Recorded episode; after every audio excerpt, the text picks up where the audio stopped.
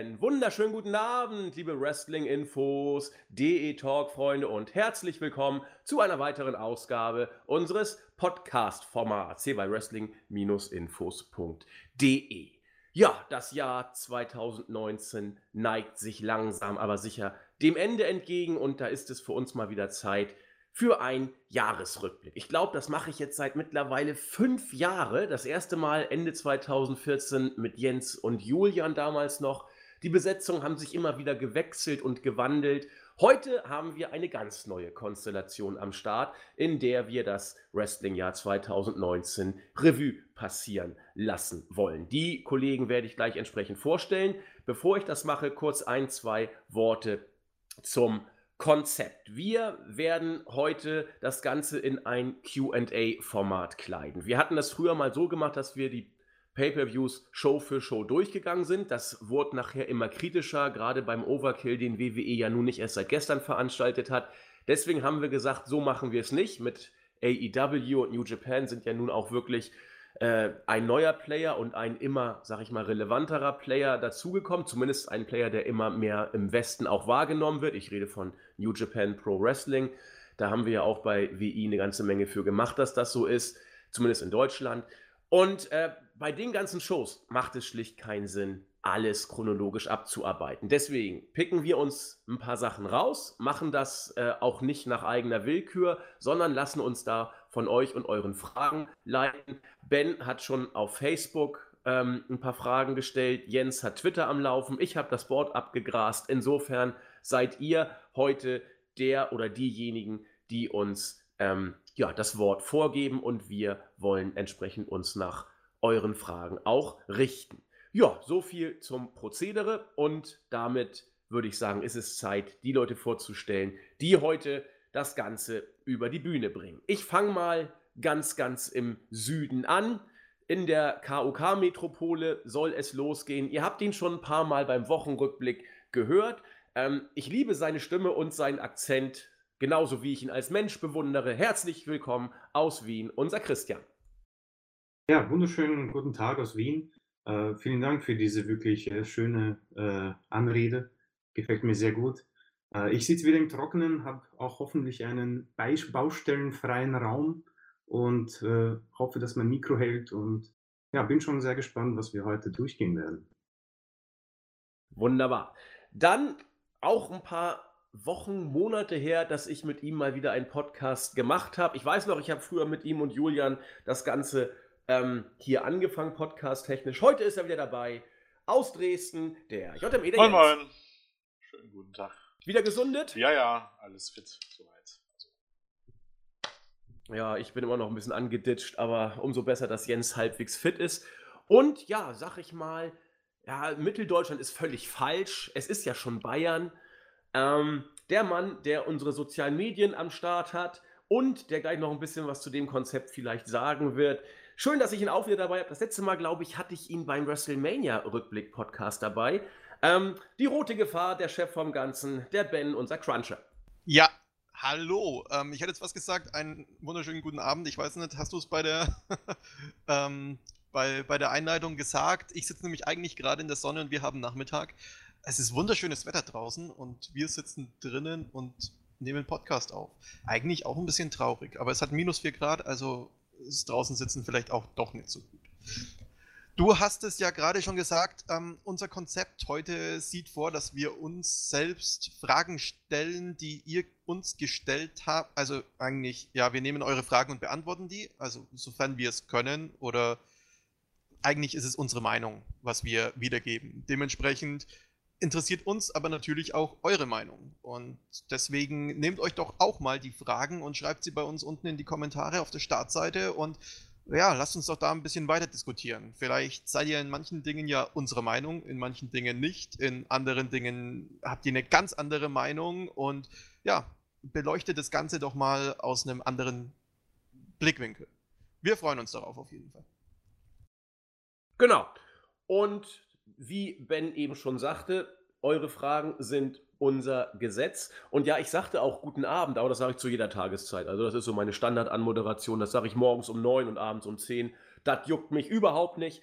Ähm, und von daher, wenn ihr den Podcast morgens hört oder abends, egal, ich sage immer guten Abend in diesem Sinne. Ja, und dann würde ich sagen, legen wir auch gleich mal los. Äh, ben hat schon fleißig Fragen gesammelt. Ich weiß nicht, wo kommen die jetzt her? Instagram oder Facebook, beide zusammen? Keine Ahnung. Instagram, Wir Facebook, Forum, ähm, alles so ein bisschen. Kann, kannst du da auch sehen, wer die Fragen da gestellt hat? Weil ich habe sie jetzt hier gerade nur bei uns in unserer Dings, äh, in unserer äh, Teamspeak-Timeline sozusagen. Weil es wäre vielleicht auch ganz interessant, äh, wenn wir den Fragen auch Usern zuordnen können. Ich stelle die Frage einfach mal. Ben, du kannst ja mal gucken, dann, ob du da entsprechend den Urheber findest, weil dann freut die oder der sich ja vielleicht auch, dass er dann hier bei uns genannt wird. Und während wir philosophieren, können wir die dann ja vielleicht noch nachreichen. Ähm, in diesem Sinne stelle ich mal die erste Frage. Und das ist eine Frage, die auch schon, ja, äh, kontrovers zu diskutieren ist. Ich halte mich ein bisschen zurück, denn ich habe die Frage im letzten Jahr ausführlich und negativ in einem Saudi-Arabien-Review-Podcast beantwortet. Ich habe da damals lautstark zum Boykott aufgerufen des Marktführers und deswegen möchte ich mich ja nicht wiederholen. Die Frage ist, das ist keine, keine richtige Frage, ich, ich packe es mal in eine Frage. Ähm, und zwar wurde auf Facebook, äh, ja, nicht die Frage, sondern das Thema in den Raum geschmissen, die Zerstörung des Mythos WrestleMania durch die Saudi-Shows. Wenn ich das jetzt als eine Frage äh, versuche umzubauen, könnte man ja sagen, gibt es eine äh, Zerstörung des Mythos WrestleMania durch die Saudi-Shows äh, und warum und inwiefern ist das überhaupt hier gemeint, dass der Mythos zerstört wird? Man kann das in zweierlei Hinsicht, glaube ich, interpretieren. Einmal, dass vielleicht bei den Saudi-Shows viel mehr Stars und Pyro und Show-Elemente aufgeboten werden als bei Mania. Darüber kann man streiten, ob das wirklich so ist. Oder ob äh, der Mythos WrestleMania und damit der Mythos WWE vielleicht auch äh, Schaden nimmt durch diese Saudi-Shows, die ja nun, äh, sag ich mal, generell in der Kritik stehen. Ich werde die Frage mal äh, etwas offen da äh, und sag ein, zwei Sachen dazu ausführlich nicht, dann gebe ich sie weiter. Ähm, denn wie wir die Frage interpretieren, liegt, glaube ich, auch ein bisschen dann auch bei uns. Sie ist ja relativ offen dargestellt.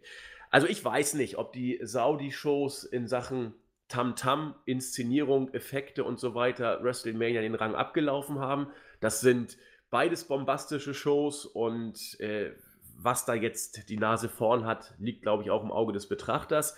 Das zweite, äh, diese, ja, ich sag mal, Moralkeule in Anführungszeichen, da äh, habe ich mich schon ausführlich zu geäußert und möchte das jetzt auch nicht nochmal im Detail machen. Ich stehe dem Ganzen äußerst kritisch gegenüber. Natürlich, Geld regiert die Welt, ist mir auch klar. Über geköpfte Journalisten und enthauptete Kinder und zersägte Journalisten haben wir viel gesprochen.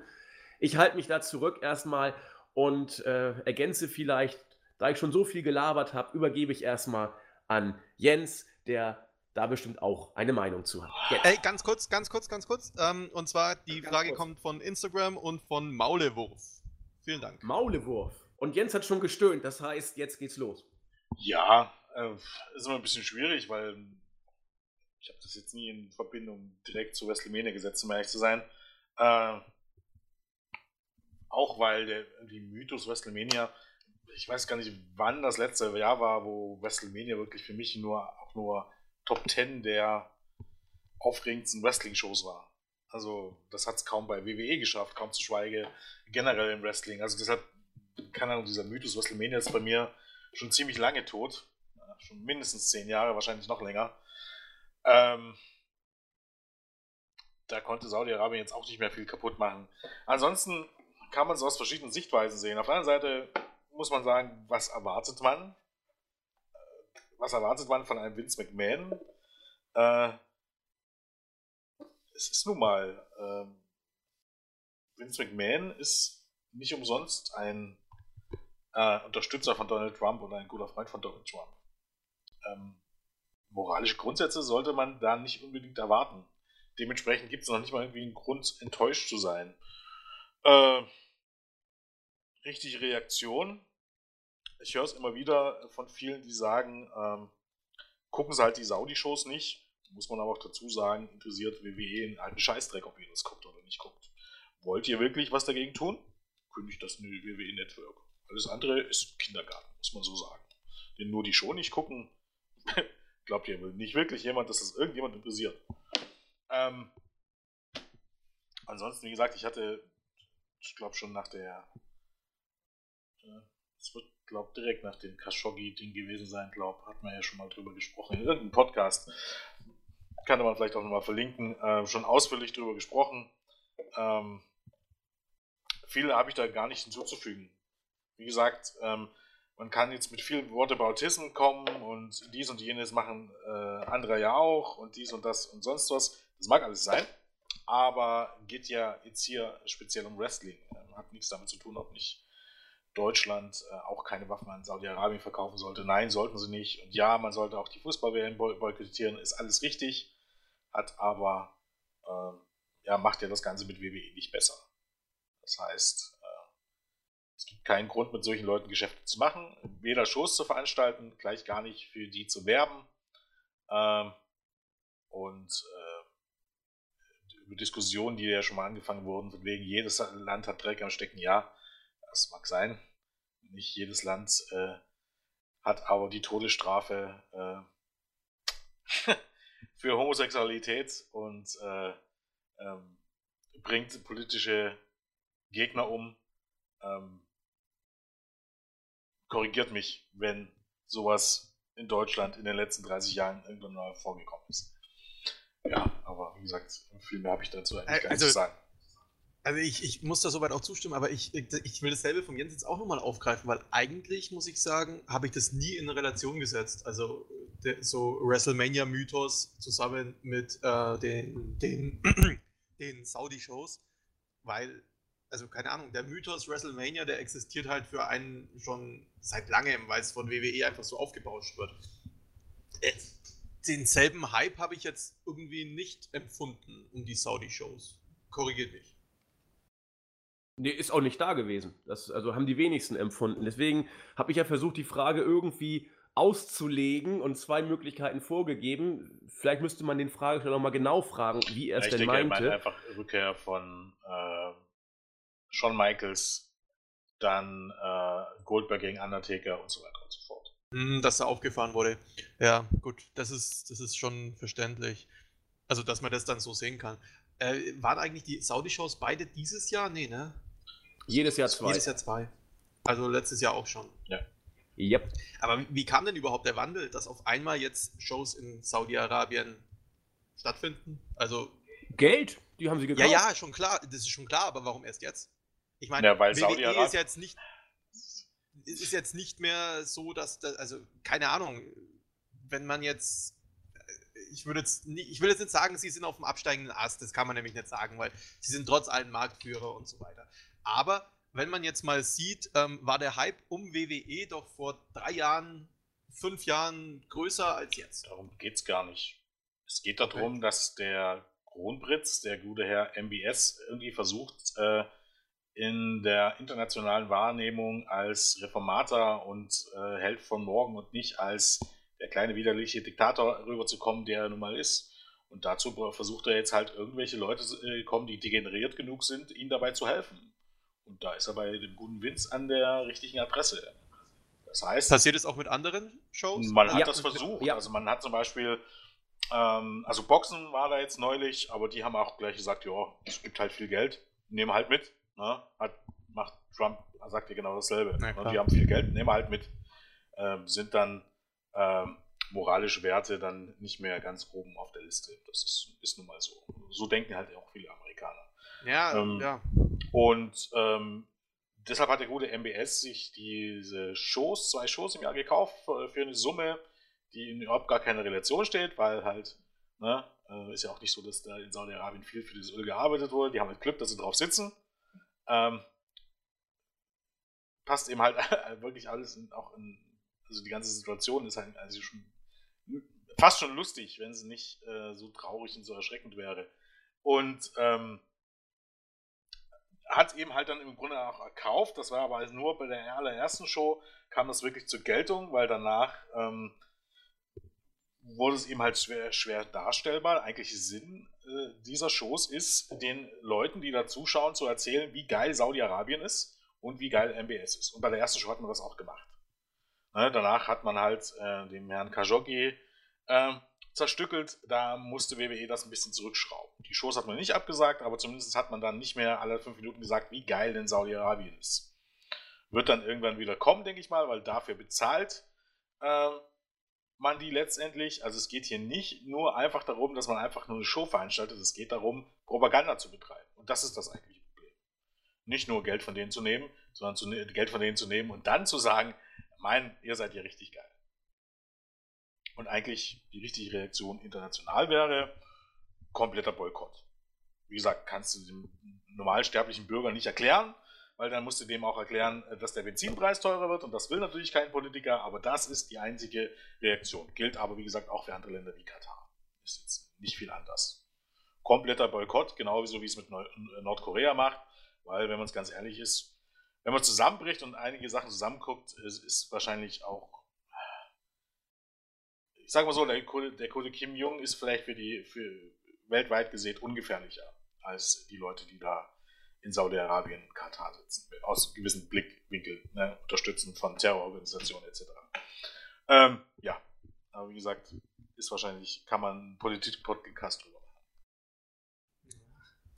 Also um auf Bens Frage zurückzukommen, ähm, ja, äh, die versuchen tatsächlich alles Mögliche da zu kaufen, was irgendwie geht. Boxen wurde gesagt, die versuchen auch andere US-Sportarten dazu kriegen. Ähm, mal gucken, wer noch im Rennen ist. Und die Intention hat Jens ja auch schon gesagt, das ist äh, zu zeigen, wie weltoffen man ist und ein bisschen Propaganda zu kriegen für ein paar Millionen, die man sonst äh, für so ein Ereignis wohl in anderen Ländern nicht zahlen würde. So wie, ist, wie ist es mit UFC da drüben? Wurde auch schon gemunkelt, ähm, meine ich. Aber ob UFC wurde ja aufgekauft vor ein paar Jahren, unter anderem von einer Künstleragentur, eine große Künstleragentur, Endeavor heißen die. Die hatten den Deal mit Saudi-Arabien. Ich weiß jetzt nicht mehr hundertprozentig, waren auch sehr, sehr viele Millionen pro Jahr. Als das, ich glaube, war es sogar vor Khashoggi, ich weiß es gar nicht so richtig. Was vor Khashoggi oder was danach?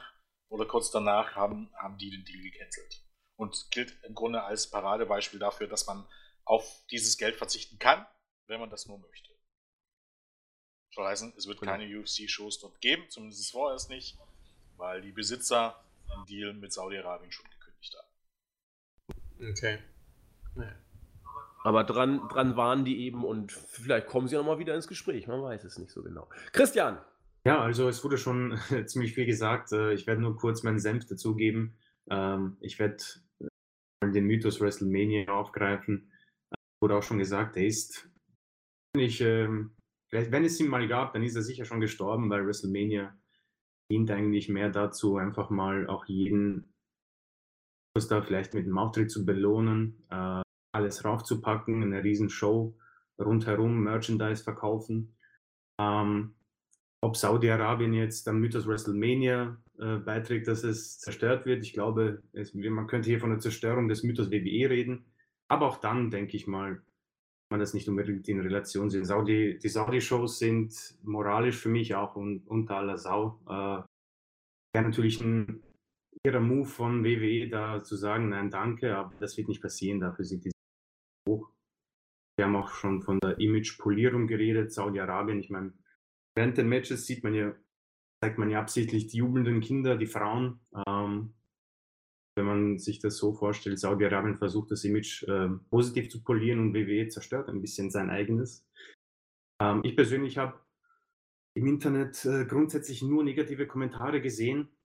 Ähm, aber wie der Jens schon gesagt hat, das wird ihnen relativ egal sein. Die Network-Zahlen waren, glaube ich, um diesen Zeitraum gar nicht mal so schlecht, auch wenn sie jetzt vielleicht mieser sind.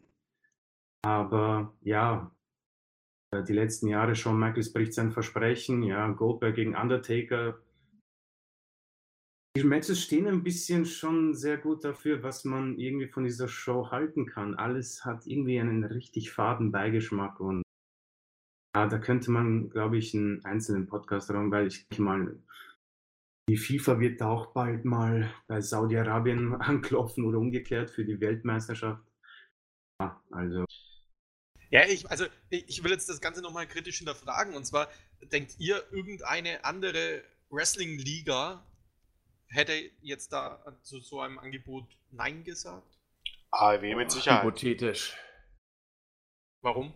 Weil die sich als Gegenpart und als ähm, als offene Promotion für jedermann positionieren. Ob man das jetzt aus Überzeugung getan hätte, das ist ja eine andere Frage. Man kann nicht in die Köpfe reingucken. Ich lege mich fest, es, es, es hätte keine AEW-Show gegeben und wird es auch keine auf Absehbar geben. Warum? Also ich mein jetzt, Weil es zum ich, Beispiel ich mein einen Transgender-Wrestler dort gibt und einen schwulen Wrestler dort gibt und man das promotet. Das heißt, man okay. möchte offen sein und weltgewandt sein und man wird nicht dorthin gehen. Alleine schon, weil es WWE gemacht hat, wird man das nicht tun. Aber was wäre, wenn es WWE nicht gemacht hat? Sondern Ach, du, deine Wrestling League oder die Wrestling Liga wäre jetzt die erste Anlaufstelle. Wenn WWE nicht WWE wäre und so ist, wie WWE wäre, wird es AEW gar nicht geben. Ja, vielen Dank für die Nichtbeantwortung meiner Frage. Ah, okay, Ben, ich versuch's mal. Ähm, dieses erste Match in der Geschichte von Saudi-Arabien, wo zwei Mädels gegeneinander angetreten sind. Das ist ja auch nicht ganz richtig, denn man munkelt, TNA war schon dort in Saudi-Arabien vor Saudi gar nicht so langer Zeit. Insofern. Äh, nee, nicht Saudi-Arabien. Wo war das denn? Genau. Also, es war nicht in Saudi-Arabien, aber in, in der Nähe, sag ich mal. Also, TNA war auch schon mal drüben in dem Bereich. Jetzt nicht in Saudi-Arabien, aber schon mal in den Gefilden.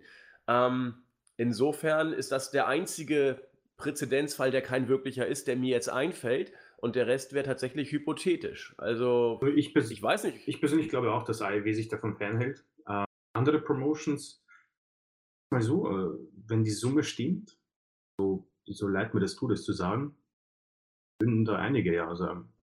AEW braucht es im Moment sicher, nicht. Da bin ich mir sicher, da wird es genug Promotions geben, die das tun. Auch da muss man ja auch immer ein bisschen relativieren. Es ist, wie gesagt, der eine Punkt ist, eine Show zu veranstalten, der andere Punkt ist, sich dafür kaufen zu lassen, Propaganda zu machen. Da ist ja auch nochmal ein großer Unterschied. Ja, genau, okay, gut, darauf lasse ich mich ein, ja. Verstehe ich. Aber wie gesagt, AEW lege ich meine Hand dafür ins Feuer. Never, ever. Auf gar keinen Fall. Weil die sich genau, genau dagegen im Grunde stellen. Also gegen äh, alles, was WWE so ein bisschen ausmacht, gegen Diskriminierung, gegen das Unterdrücken von Independent Promotions, ähm, auch wenn das auch immer ein zweiseitiges Schwert ist, aber man hat es jetzt diese Woche erst wieder gesehen, ein gutes Beispiel gegen, äh, keine Ahnung, äh, gegen, gegen ähm, äh, Witze über Minderheiten, gegen Rassismus und so weiter. Gegen all diese Dinge ähm, positioniert sich AEW. Man positioniert sich, dass man in den Punkten anders ist als AEW. Genau deshalb würde man das nicht machen. Jetzt könnte man sagen, der Vater von Tony Khan unterstützt auch Trump und der hat, macht auch Geschäfte mit Saudi-Arabien, das ist alles richtig, aber ähm, ist ein anderes Thema. Weil der Sohn ist nicht zwangsläufig der Vater. Wie man ja, logischerweise wissen ähm, sollte. Stimme ich zu. Aber wie gesagt, ich wollte da jetzt bloß mal so eine kritische Frage noch hinterher schieben, weil ja, bis zum gewissen Grad fürchte ich halt leider, ist man, es sind viele einfach käuflich. Ja, es besteht vor allem eigentlich gar keine Notwendigkeit. Also muss man ja ganz klar sagen, klar, man verdient dort viel Geld damit, aber auch das ist immer alles ein bisschen, es ist alles ein bisschen relativ, wenn man sich das anguckt. Ne? WWE setzt im Moment Millionen und Abermillionen äh, in den Sand. Erstens, weil man mittlerweile mit Kadern viel Geld in den, in den, Rachen stopft. Zweitens, weil man irgendwie, keine Ahnung, NST UK und so weiter, was einfach nur ein Minusgeschäft ist. Man hat so viele Wrestler unter Vertrag, die man gar nicht einsetzen kann. Da gehen Millionen und Abermillionen flöten würde man sich auf, auf das Grundgesetz konzentrieren und nicht nur darauf, was die Konkurrenz macht na, oder machen könnte, würde man viel Geld einsparen und müsste man sich auf sowas nicht einlassen. Zumal abgesehen, wie gesagt, man hat ja einen fetten TV-Deal auch noch an Land gezogen. Zu heißen, das ist eine Frage von Wollen. Und Vince McMahon, so heißt es auch, äh, will sich einfach niemandem vorschreiben zu lassen, von wem er Geld. Also er hält es für sein gutes Recht, Geld anzunehmen. Und da gab es ja auch schon mal den alten Witz, hätte oder was heißt ein alten Witz, aber so, äh, ähm, haben auch schon viele gesagt, hätte Vince McMahon Geschäfte mit Hitler gemacht? Ja, hätte er. Weil er sich, lässt sich von niemandem vorschreiben, von wem er Geld nimmt. Und Geld ist für ihn Geld. Und das tut keine Sache, von wem er das bekommt.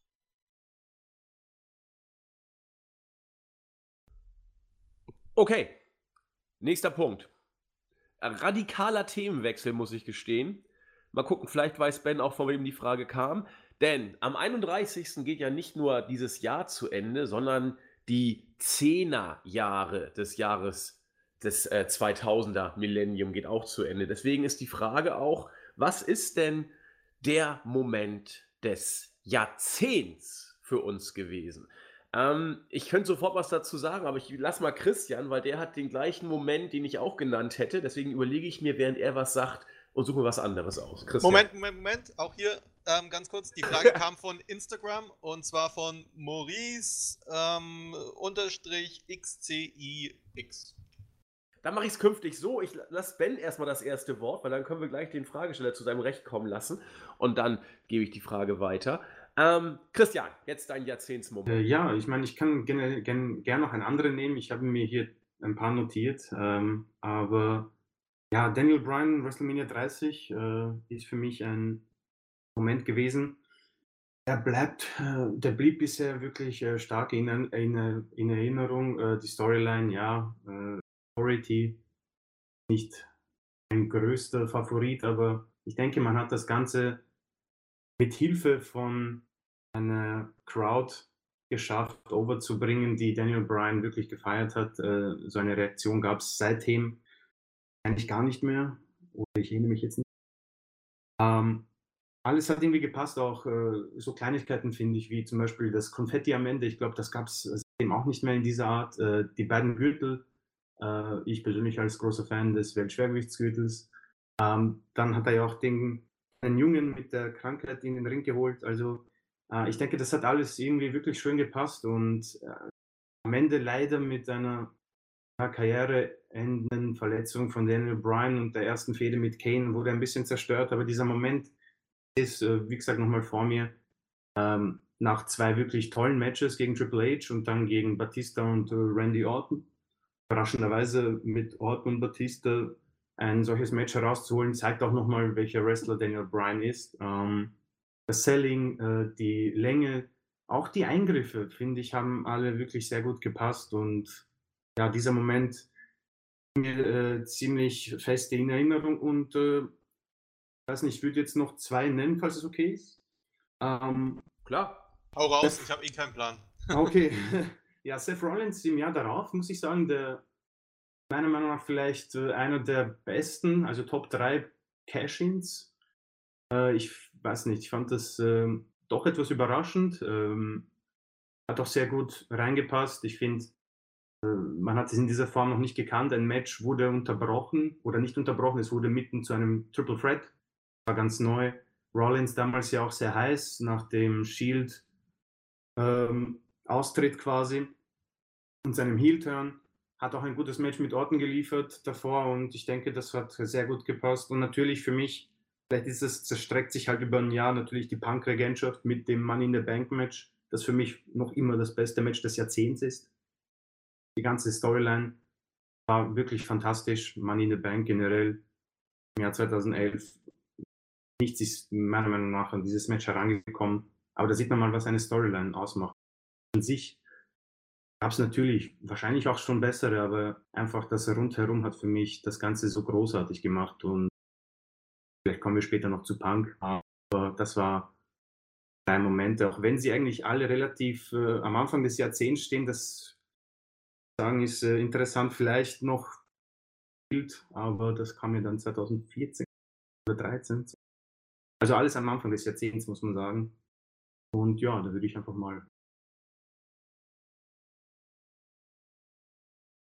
Achso, ich denke mal, abgeben wolltest du sagen, da fehlt dann wohl die Akustik. Ja. Ähm, oder Jens, wer mag?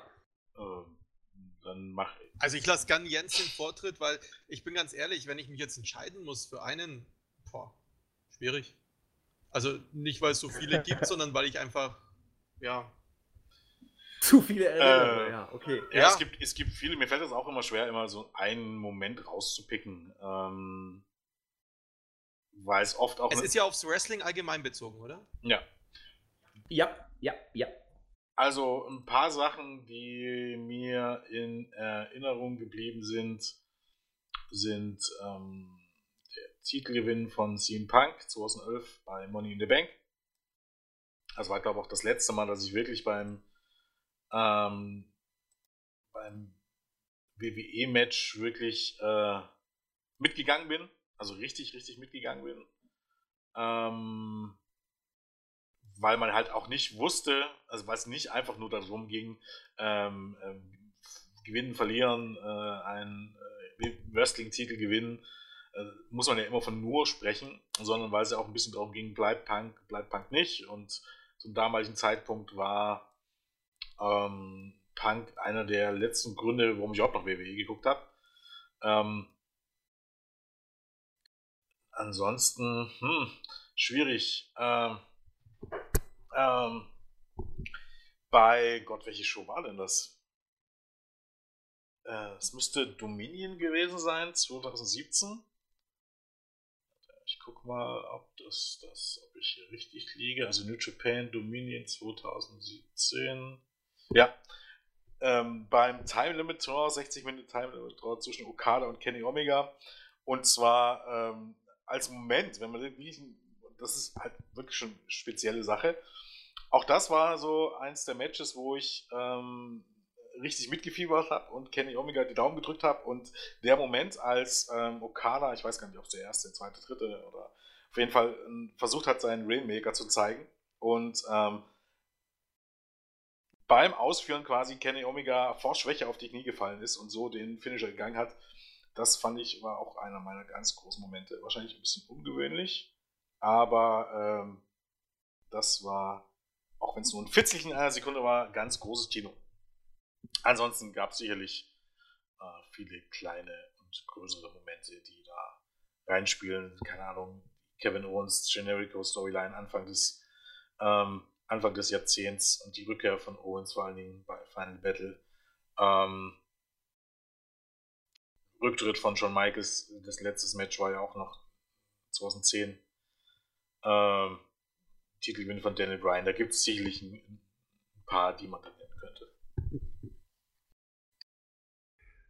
Ich habe auch ein paar. Also ich nehme auch nur drei Stück. Äh, einer geht so ein bisschen in die Richtung von Jens, nur dass ich mir nicht ein Match raussuche, sondern tatsächlich als Moment, auch wenn das kein einziger ist, sondern mehrere, diese ganze Match-Geschichte zwischen Okada und Kenny Omega. Ich war da bei jedem Match unglaublich drin. Also bezeichnenderweise war, war für mich das Dominion-Match noch das, was äh, am Ende richtig gelegt hat, aber dafür den ersten 20 Minuten mich nicht komplett gekickt hatte. Aber das erste fand ich großartig. Ich fand den Titelwechsel nachher großartig. Und diese Match-Geschichte, also die ganze Storyline und das Niveau der also nicht wenige haben gesagt, dass das nochmal äh, die ganze Geschichte auf ein neues hat. Also ich als doch eher Laie angeht, kann das zumindest aus meiner Perspektive bestätigen. Das war für mich äh, ja, Boris Becker würde sagen, meine ganz persönliche Landung, diese Matches angucken zu dürfen. Ähm, ansonsten auch kein Moment, sondern äh, ein, ein Phänomen, das mich unglaublich geprägt hat, hängt auch mit New Japan zusammen.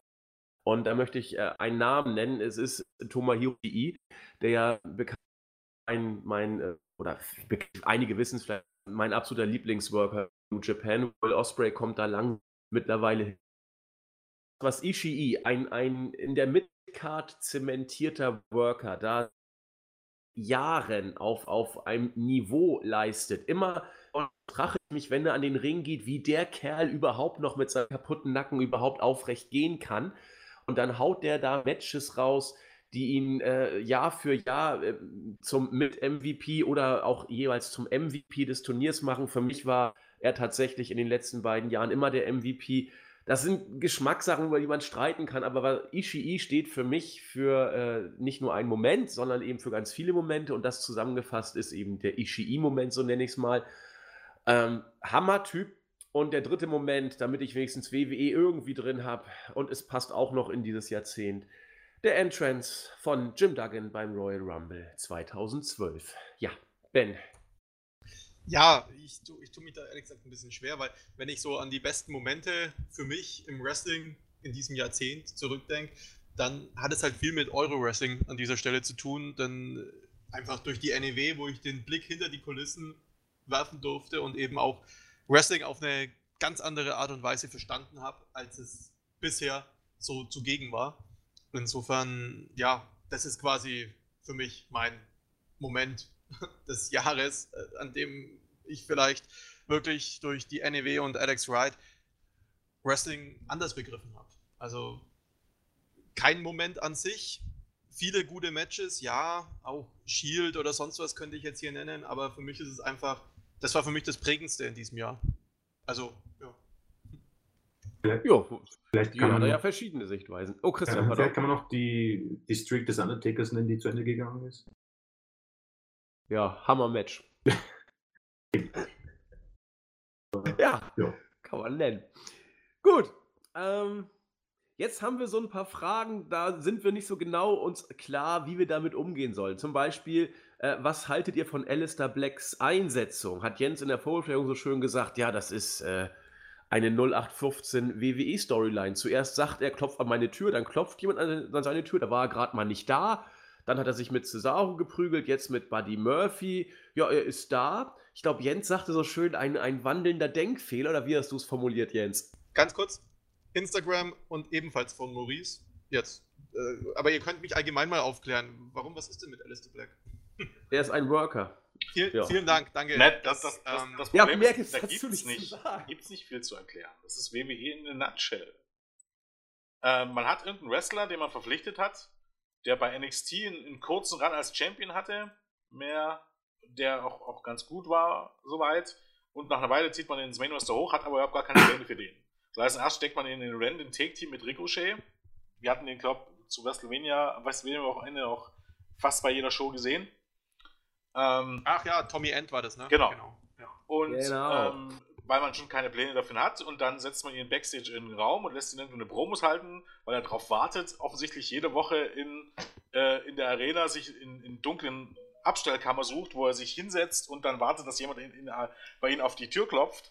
Und ähm, Wie ich mir gerade vorstelle, wie er im Putzraum sitzt. ja, das ist aber wirklich so. Ja, wie da gesagt, das, der ist, auch. das macht schon storyline-technisch überhaupt gar keinen Sinn. Der fährt jede Woche, jede Woche fliegt der ähm, zum anderen Austragungsort, um sich dort in irgendeine dunkle Kammer zu setzen und darauf zu warten, dass irgendjemand random dort an die Tür klopft. Und vor allem, es ist ja offensichtlich dann auch, also zieht euch das mal rein. Also er setzt sich jede Woche dorthin in irgendeinen Raum in der riesigen Arena oder sollen wir glauben, dass das immer derselbe Raum ist? Und hofft dann, dass irgendjemand zufällig dort an die Tür klopft. Äh, weiß nicht, ob er sein Schild draußen hingegangen hat, wo sein Name dran steht oder so, oder warum er hofft, dass da irgendjemand an die Tür klopft. Und das Beste war, Cesaro hat angeklopft mal irgendwann, dann hat er ein Match gegen Cesaro gehabt, oder eine Fehde, wenn man das so nennen will. Und danach ging das wieder los, weil man immer noch keine Pläne hatte. Dann saß er wieder dort Wochen oder Monate dort drin. Und das eine Mal kam Buddy, äh, kam Buddy Murphy. Das, der war dann quasi der Zweite, der wirklich mal an die Tür geklopft hat. Und das machte niemand auf. äh, Er hat aufgemacht, aber da war Buddy Murphy schon Ja, weg. also- weiß der Geier, was er da es ist vorher halt gemacht einfach hatte. nur kompletter Mumpitz. Und eigentlich ist, wenn man es genau drüber nachdenkt, fünf Minuten ähm, kann man da mal drüber nachdenken. Und danach sollte man es nie wieder. Es ist halt typischer WWE-Bullshit, den man nicht schön reden kann. Und ähm, wo auch keine Storyline irgendwas anderes dahinter schickt. Es ist eine, eine inkompetente Firma, anders kann man das nicht sagen. Das klingt für mich wie der, wie der Hausmeister bei Scrubs, der im, im Putzraum sitzt und ständig jemand reinkommt.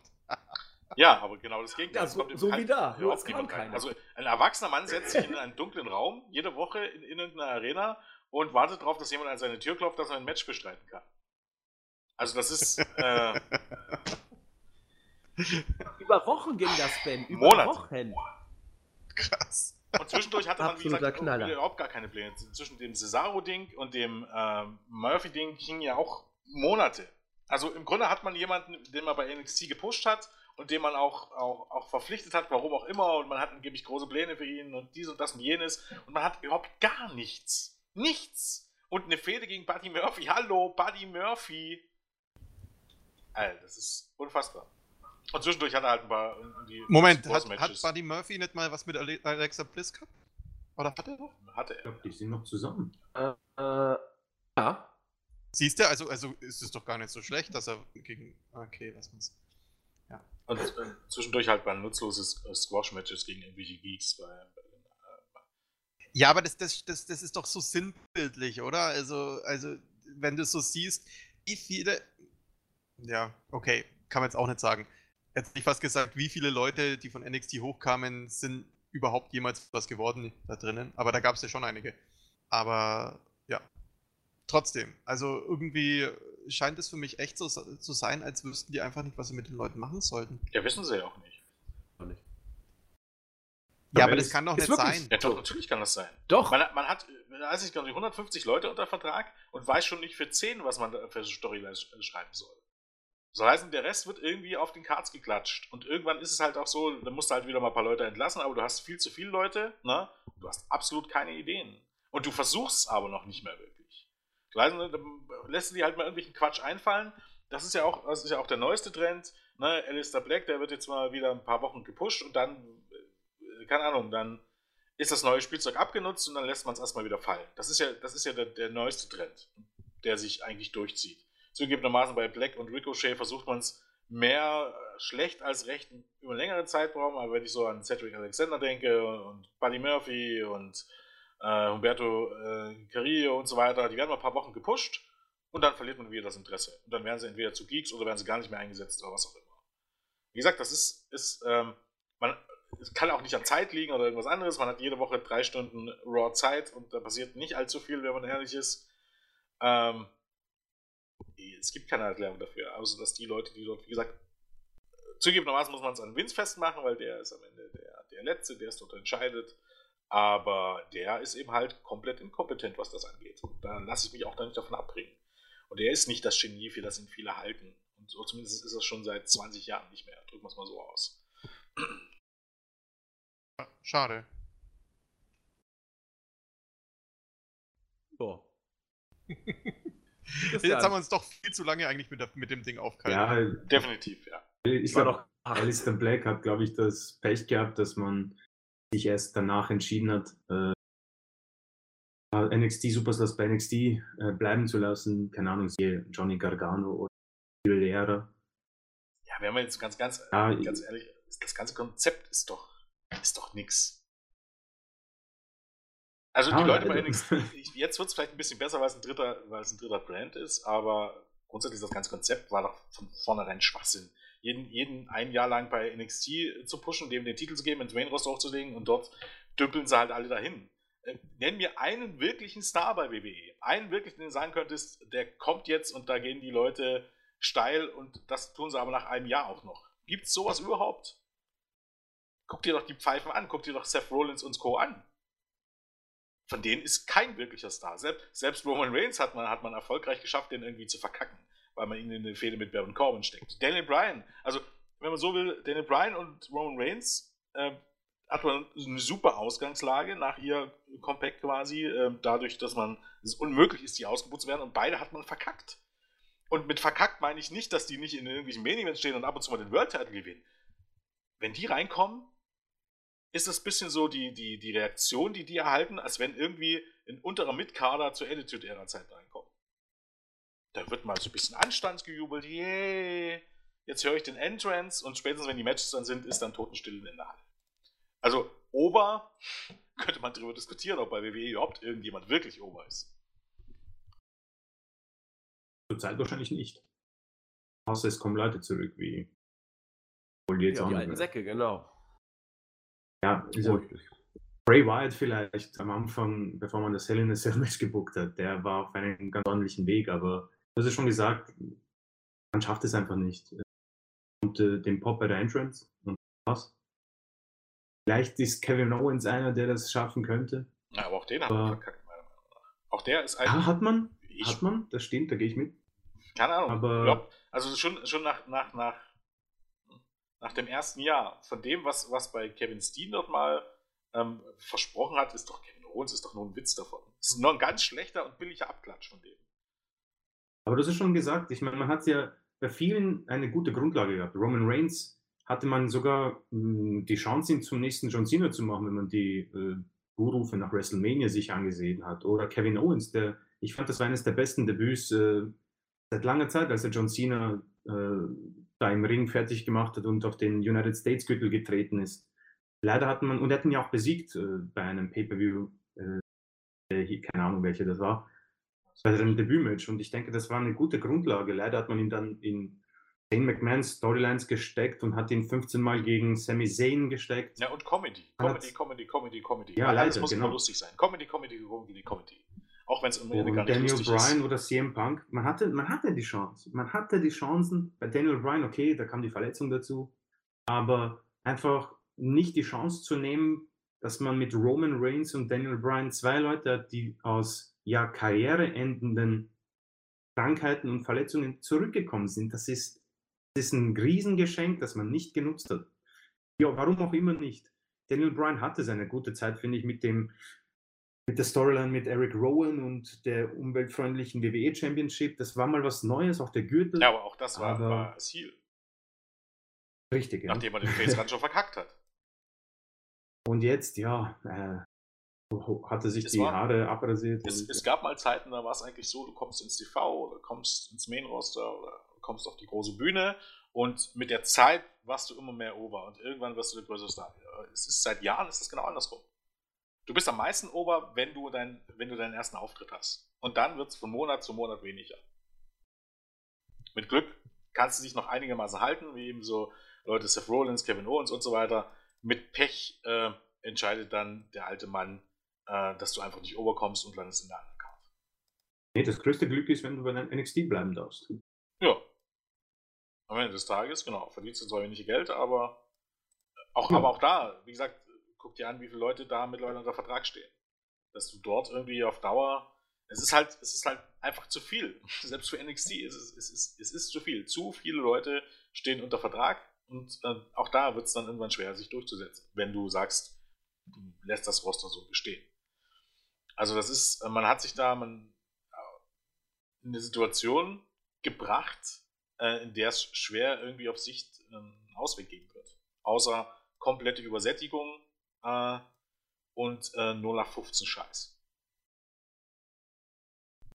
Ja, da habe ich nichts mehr. Da würde ich kurz mal einhaken wollen. Gerade bei dem Thema, äh, wie willst du überhaupt bei WWE overkommen heutzutage? Gerade, ähm, wie Jens sagte, du hast deine Pops, wenn du reinkommst, weil du noch von irgendetwas zehrst, was du außerhalb der WWE dir erarbeitet hast. Und dann geht es meistens in der Knochenmühle dann auf ein 0815-Niveau, auf dem die meisten sind, bis auf ganz wenige Ausnahmen. Reigns, der entsprechend auch gepusht ist. Aber das möchte ich gar nicht weiter vertiefen. Hier würde ich die erste Frage aus dem Board mal einstreuen, die unser äh, seit Jahren geschätzter Hörer Roa gestellt hat.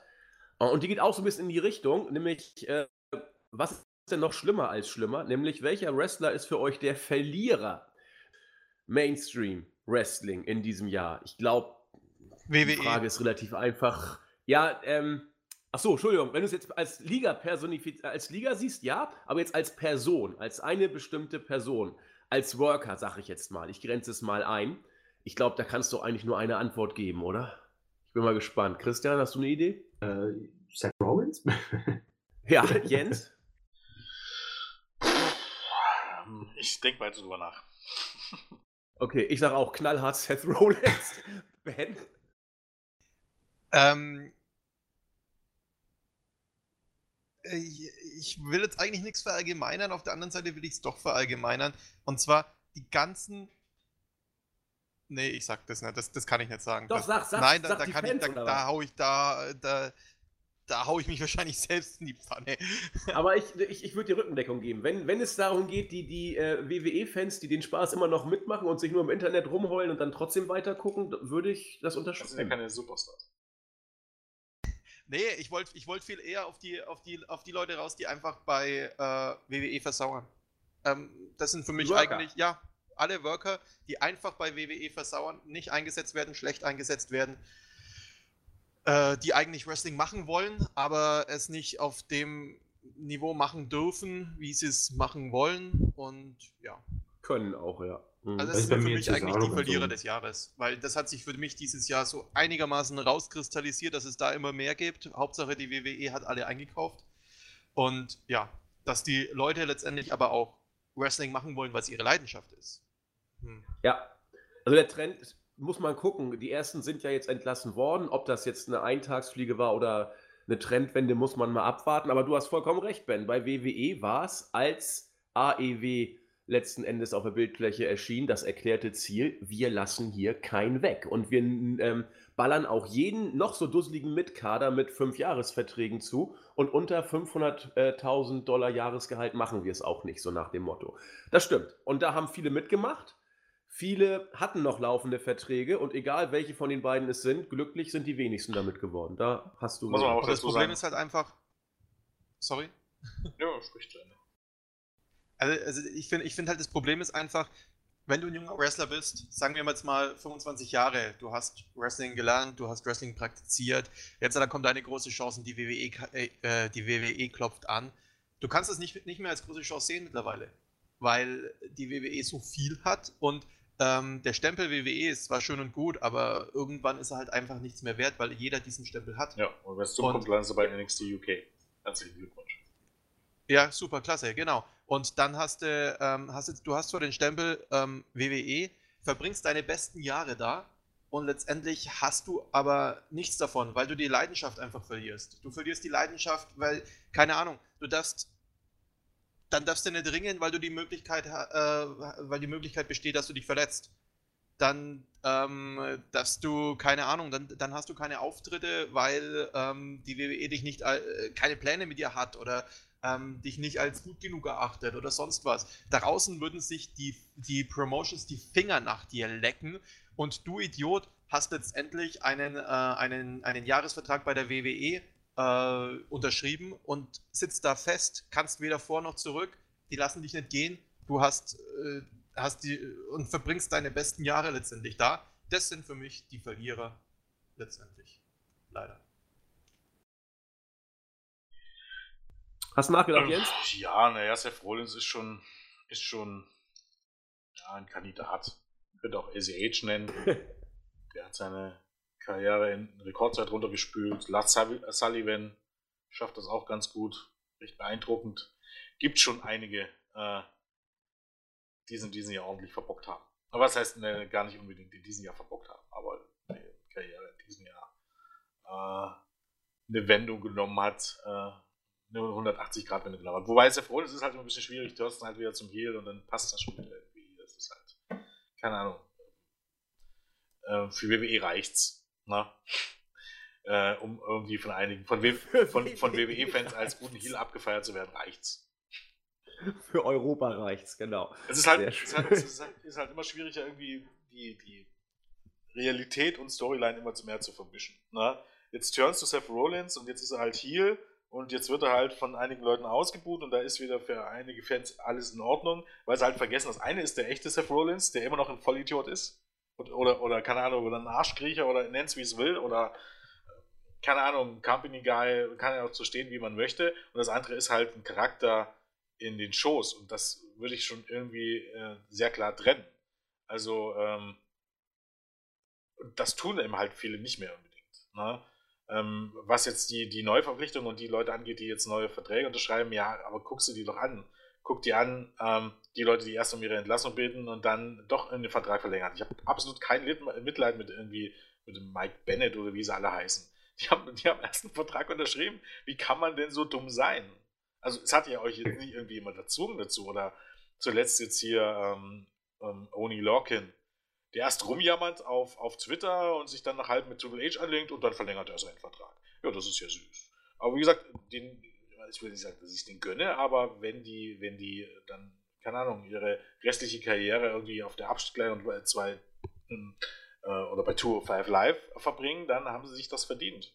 Das ist nun mal, wenn man zufrieden damit ist und Geld über alles stellt, ist das ja in Ordnung. Ne? Aber bitte jammert doch nicht mehr auf Twitter oder irgendwo drum äh, wie kacke alles ist oder so, das nervt mich halt dann furchtbar und macht die Leute auch furchtbar unsympathisch. Das ist genau, das ist genau wie das, was auch sehr Fohlen ist, irgendwie das Genick gebrochen hat. Ne? Du kannst dort jede Woche rausgehen und kannst sagen, überzeugt von dem sein, was du da ablieferst. Ne? In dem Moment, wo du aber sagst, dass WWE, also WWE als Gesamtprodukt das beste Produkt abliefert, machst du dich halt zum Affen weil es eben halt nachweisbar nicht so ist. Du kannst zwar sagen, du, du bietest deine eigene beste Leistung ab ne? und äh, hältst dich vielleicht sogar für den Besten. Ja, kann man machen. Klingt halt immer ein bisschen wie ein, wie ein, wie, ein, äh, wie jemand, der sich selbst ähm, in den zu glorreichen Licht sieht und vielleicht wenig, wenig äh, ähm, reflektiert. Aber ähm, so wie es der Rollins das gemacht hat, machst du dich halt zum Affen. Ist nun mal so. Wobei es da auch genügend Leute gibt, die dir zujubeln werden. Was halt vielleicht auch ein Problem ist. Gut. Also Wobei ich, ich tatsächlich. Ja, Christian? ja, ich, ich, ich wollte nur sagen, äh, das ist wirklich, äh, da stimme ich dir zu. Ich wollte auch Mike Bennett als Beispiel nennen. Er hat seinen Vertrag unterschrieben und hat sofort dann kurz Zeit später gesagt, dass er total unglücklich ist. Da habe ich auch kein Mitleid. Grundsätzlich unabhängig von dem Ganzen, wo WWE steht, was sie machen. Äh, ich als eben Offizieller bei WWE würde ein, ein paar Wrestlern oder Superstars sogar das oder den Twitter-Account verbieten, weil man ja solchen Tweets eigentlich sein Gimmick gut macht und somit auch das Geschäft für die WWE. Naja, man, man gibt, Jetzt nicht man wie gut Seth halt Rollins immer, bei Merchandise war, aber man gibt den Wählern sowas ist halt ziemlich gefährlich und da würde ich vielleicht als Offizieller auch sagen, du pass auf, hörst mit diesen Tweets. Nee, die wollen ja, die Produkt. fördern das ja. Und es gibt ja halt auch immer in, in du kannst am Ende halt die größte Scheiße immer posten und am Ende äh, wird immer einer kommen, der sagt, ja, das ist ja alles nur Storyline und der ist ein Heel. Das sind ja Seth Rollins, äh, ist ein gutes Beispiel dafür, Baron Corbin ist ein, ein super Beispiel dafür. Du kannst die größte Scheiße irgendwie auf Twitter posten, na? Und dann kannst du sagen, das ist ja ein Heel, hahaha. und das ist aber genau das Problem. Das macht doch ein Schauspieler auch nicht. Könnte, könnte man einfach mal trennen, irgendwie Twitter und, und Facebook und Instagram, also die privaten Leute von den Leuten in den Shows trennen, das wäre, fände ich eigentlich im Grunde ziemlich super. Kannst du dir vorstellen, keine Ahnung, dass, dass äh, irgendein ein, ein Bösewicht, ähm, der einen Film größtenteils Bösewichten st- spielt, jetzt auf, auf Twitter und äh, ähm, auf Facebook äh, auch, auch seine Rolle weiterspielt? Ne? Das Problem für mich ist einfach dieses Hin- und Her-Switchen. Das wenn jemand sagt, okay, ich habe jetzt meinen Twitter-Account und spiele dort nur meine Rolle in den Shows, ist das okay. Wenn jemand sagt, ich habe das nur und bin die Privatperson, dann ist das okay. Das Hin- und Her-Switchen ist das Problem. Was im Grunde das Ich Ganze äh, zur absoluten Pest macht. Ich glaube, das Revival zum Beispiel, die Twitter-Accounts, äh,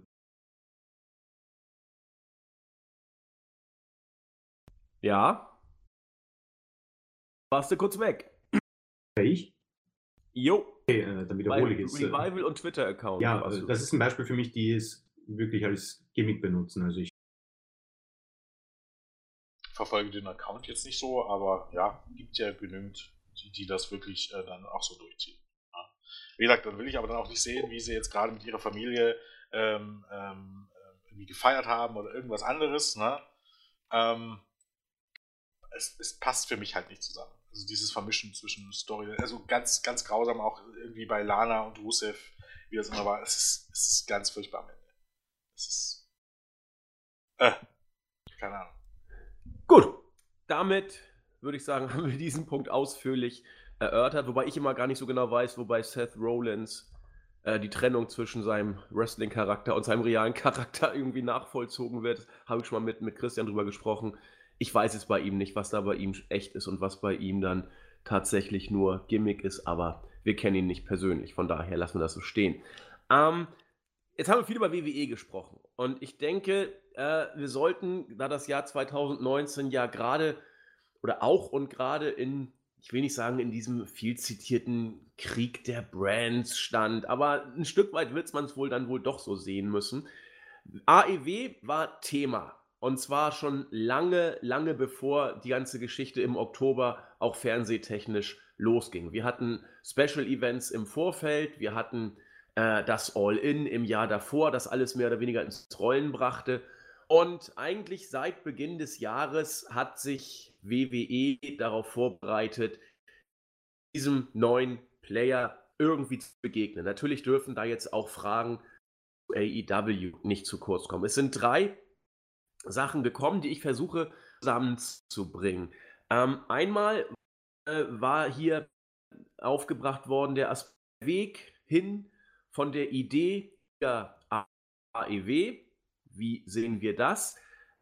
Dazu passt auch irgendwie die Neuerfindung von Chris Jericho, denn Chris Jericho ist einer der Gestalten oder eine der Gestalten, die AEW ja mehr oder weniger wesentlich prägt.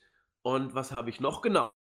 äh, Aufstieg der AEW. Diese drei Sachen packe ich zusammen und äh, packe es in die Frage, die das vielleicht alles berücksichtigt. Ihr AEW die Entwicklung, das Konzept auf lange Sicht mit WWE vertragen werden oder auch nicht vertragen werden, wie sie sich dazu stellen. All das, sage ich mal, die große Frage, die alles abdeckt und damit auch natürlich viel zu äh, grob gefasst alles abdecken kann, würde ich sagen, hier mal ganz kurz oder auch in der gebotenen Länge behandeln. Bevor ich loslege, Ben, kannst du aus dem Stegreif sagen, wer die drei User waren, die die Fragen geklärt oder äh, gebracht hatten? Schwierig. Also ähm, das Problem ist, es, die AEW kam, kam, sehr, sehr oft. Also der Weg hin von der Idee bis zur Liga AEW äh, kam von Christian Berger auf äh, Facebook. Aufstieg der AEW kam von Christian Fröhlich. Ähm, dann haben wir auch noch sowas wie ähm, Reaktionen von WWE auf AEW. Keine Ahnung, wenn man vielleicht auch ein bisschen kam von Tim. Ja, perfekt. Tim Saar. Dann ähm, allgemeiner noch äh, Zusammenschluss von AEW und New Japan. Findet das überhaupt oh, das statt? Ist, wichtig, ist das ja. spruchreif? Ähm, von Nein, Jan, gar nichts. Die hassen sich. Jan Kläh dann ähm, WWE vs. AEW von Liv Morgan Fanboy. Äh, ja. Auf die Schnelle finde okay, ich nicht mehr, aber okay. es gab es einige. Also das war wirklich, AEW Super. war wirklich eines der großen Themen wohl dieses Jahr letztendlich. Ja, ist ja letzten Endes tatsächlich auch so. Ähm, Jens ist ja derjenige, der äh, von uns Vieren am äh, intensivsten und längsten drin ist. Er ist auch der, der Julian die AEW-Shows regelmäßig rekapituliert im Podcast, auch ähm, wenn es zeitlich passt. Und es passt ja relativ häufig auch immer mit Bezug zu den NXT-Shows. Jens hier schwerpunktmäßig natürlich äh, gleich äh, zu Rate ziehen wollen. Ähm, ich würde Geschichte ähm, mit einer Frage mal garnieren wollen, selbst garnieren wollen, die mich persönlich interessiert und die so ein bisschen vorangestellt ist. Ganz oft, also unser Randy Van Daniels, unser Olli, ist einer, der hier eine sehr konkrete Meinung hat. Ganz oft hört man immer, ja, warum sollten sich denn Wrestling-Fans für eine Liga immer entscheiden? Freut euch doch, dass das Wrestling als solches wieder interessant ist, dass mit AEW jetzt ein Player auf der Bühne erschienen ist, äh, WWE vielleicht Feuer unterm Hintern macht, sodass die Shows vielleicht auch besser werden. Nein, ihr müsst nicht auf die jeweilige Gegenliga äh, einhacken und äh, äh so weiter.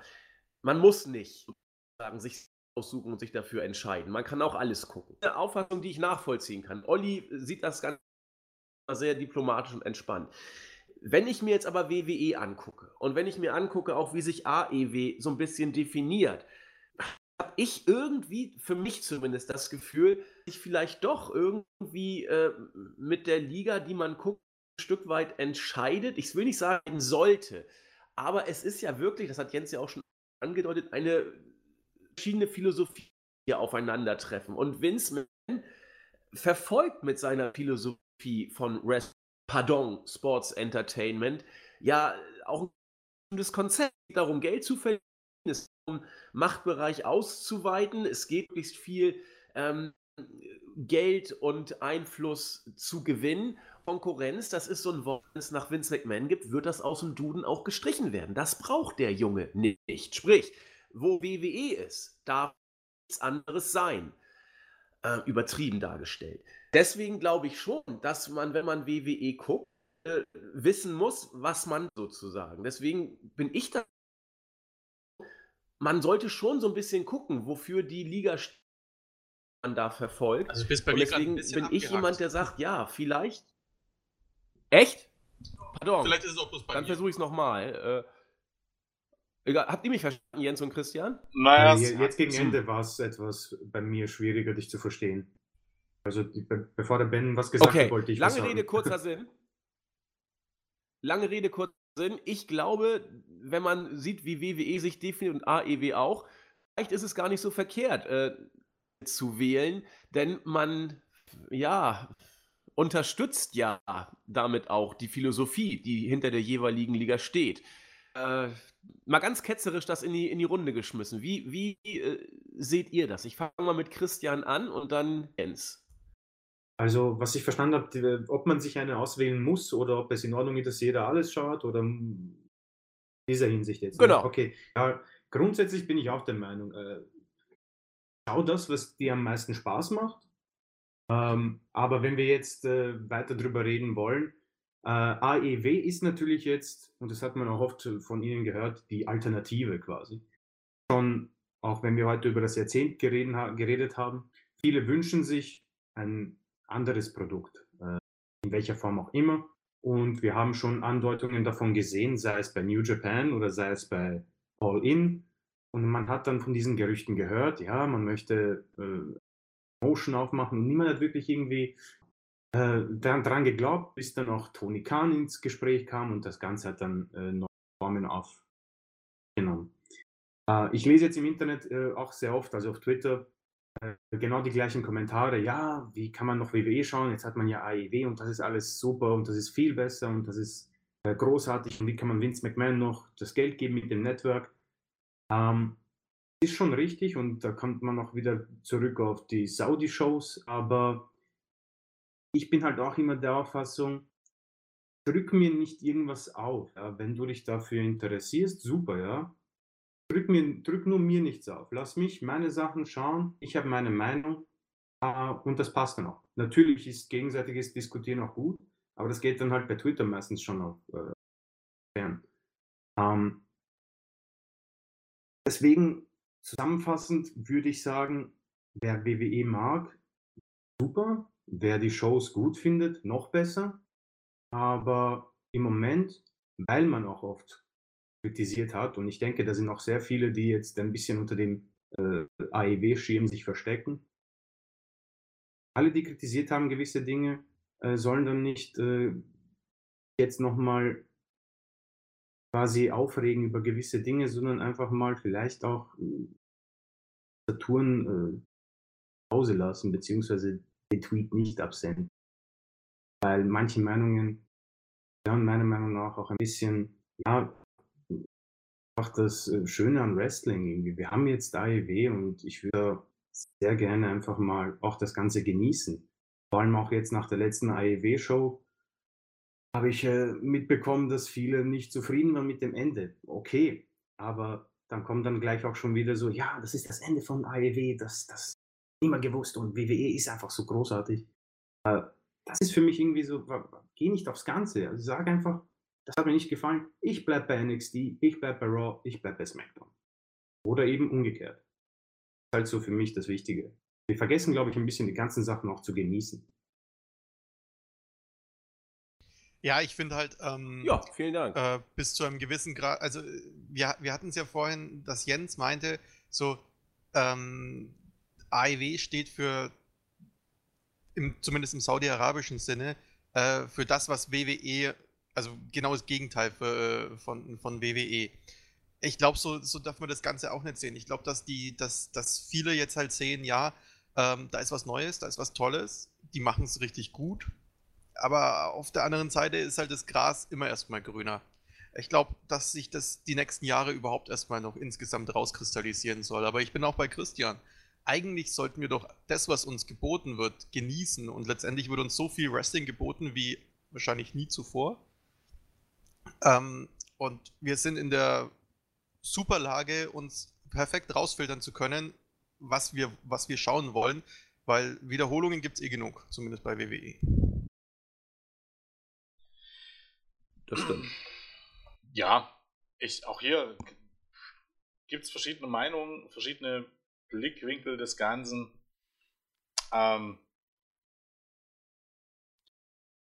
ich glaube, an dieser ganzen Geschichte zeigt sich halt auch, keine Ahnung, es ist auch, äh, auch da kann man vielleicht den Stand unserer Gesellschaft ablesen, wenn man so möchte. Oder ähm, woran es im Moment krankt oder was die Probleme sind oder nicht die Probleme sind, weil dieses, dieses AEW, WWE kannst du auch äh, fast mit übertragen zu, keine Ahnung, Klimawandel, Leugner, Klimawandel, äh, äh, ja, gläubig kann man nicht sagen, aber ich möchte fast sagen, wenn man fair wäre, müsste man sagen, Realist und Kliebel waren ein Leugner oder, äh, keine Ahnung, AfD-Wähler und nicht AfD-Wähler. Diese ganze Diskussion, wo zwei Parts irgendwie aufeinandertreffen, sind unglaublich anstrengend und äh, kommen halt auch immer wieder Leute, die dort ihre Meinung geben, die, wo du merkst, es sind Idioten.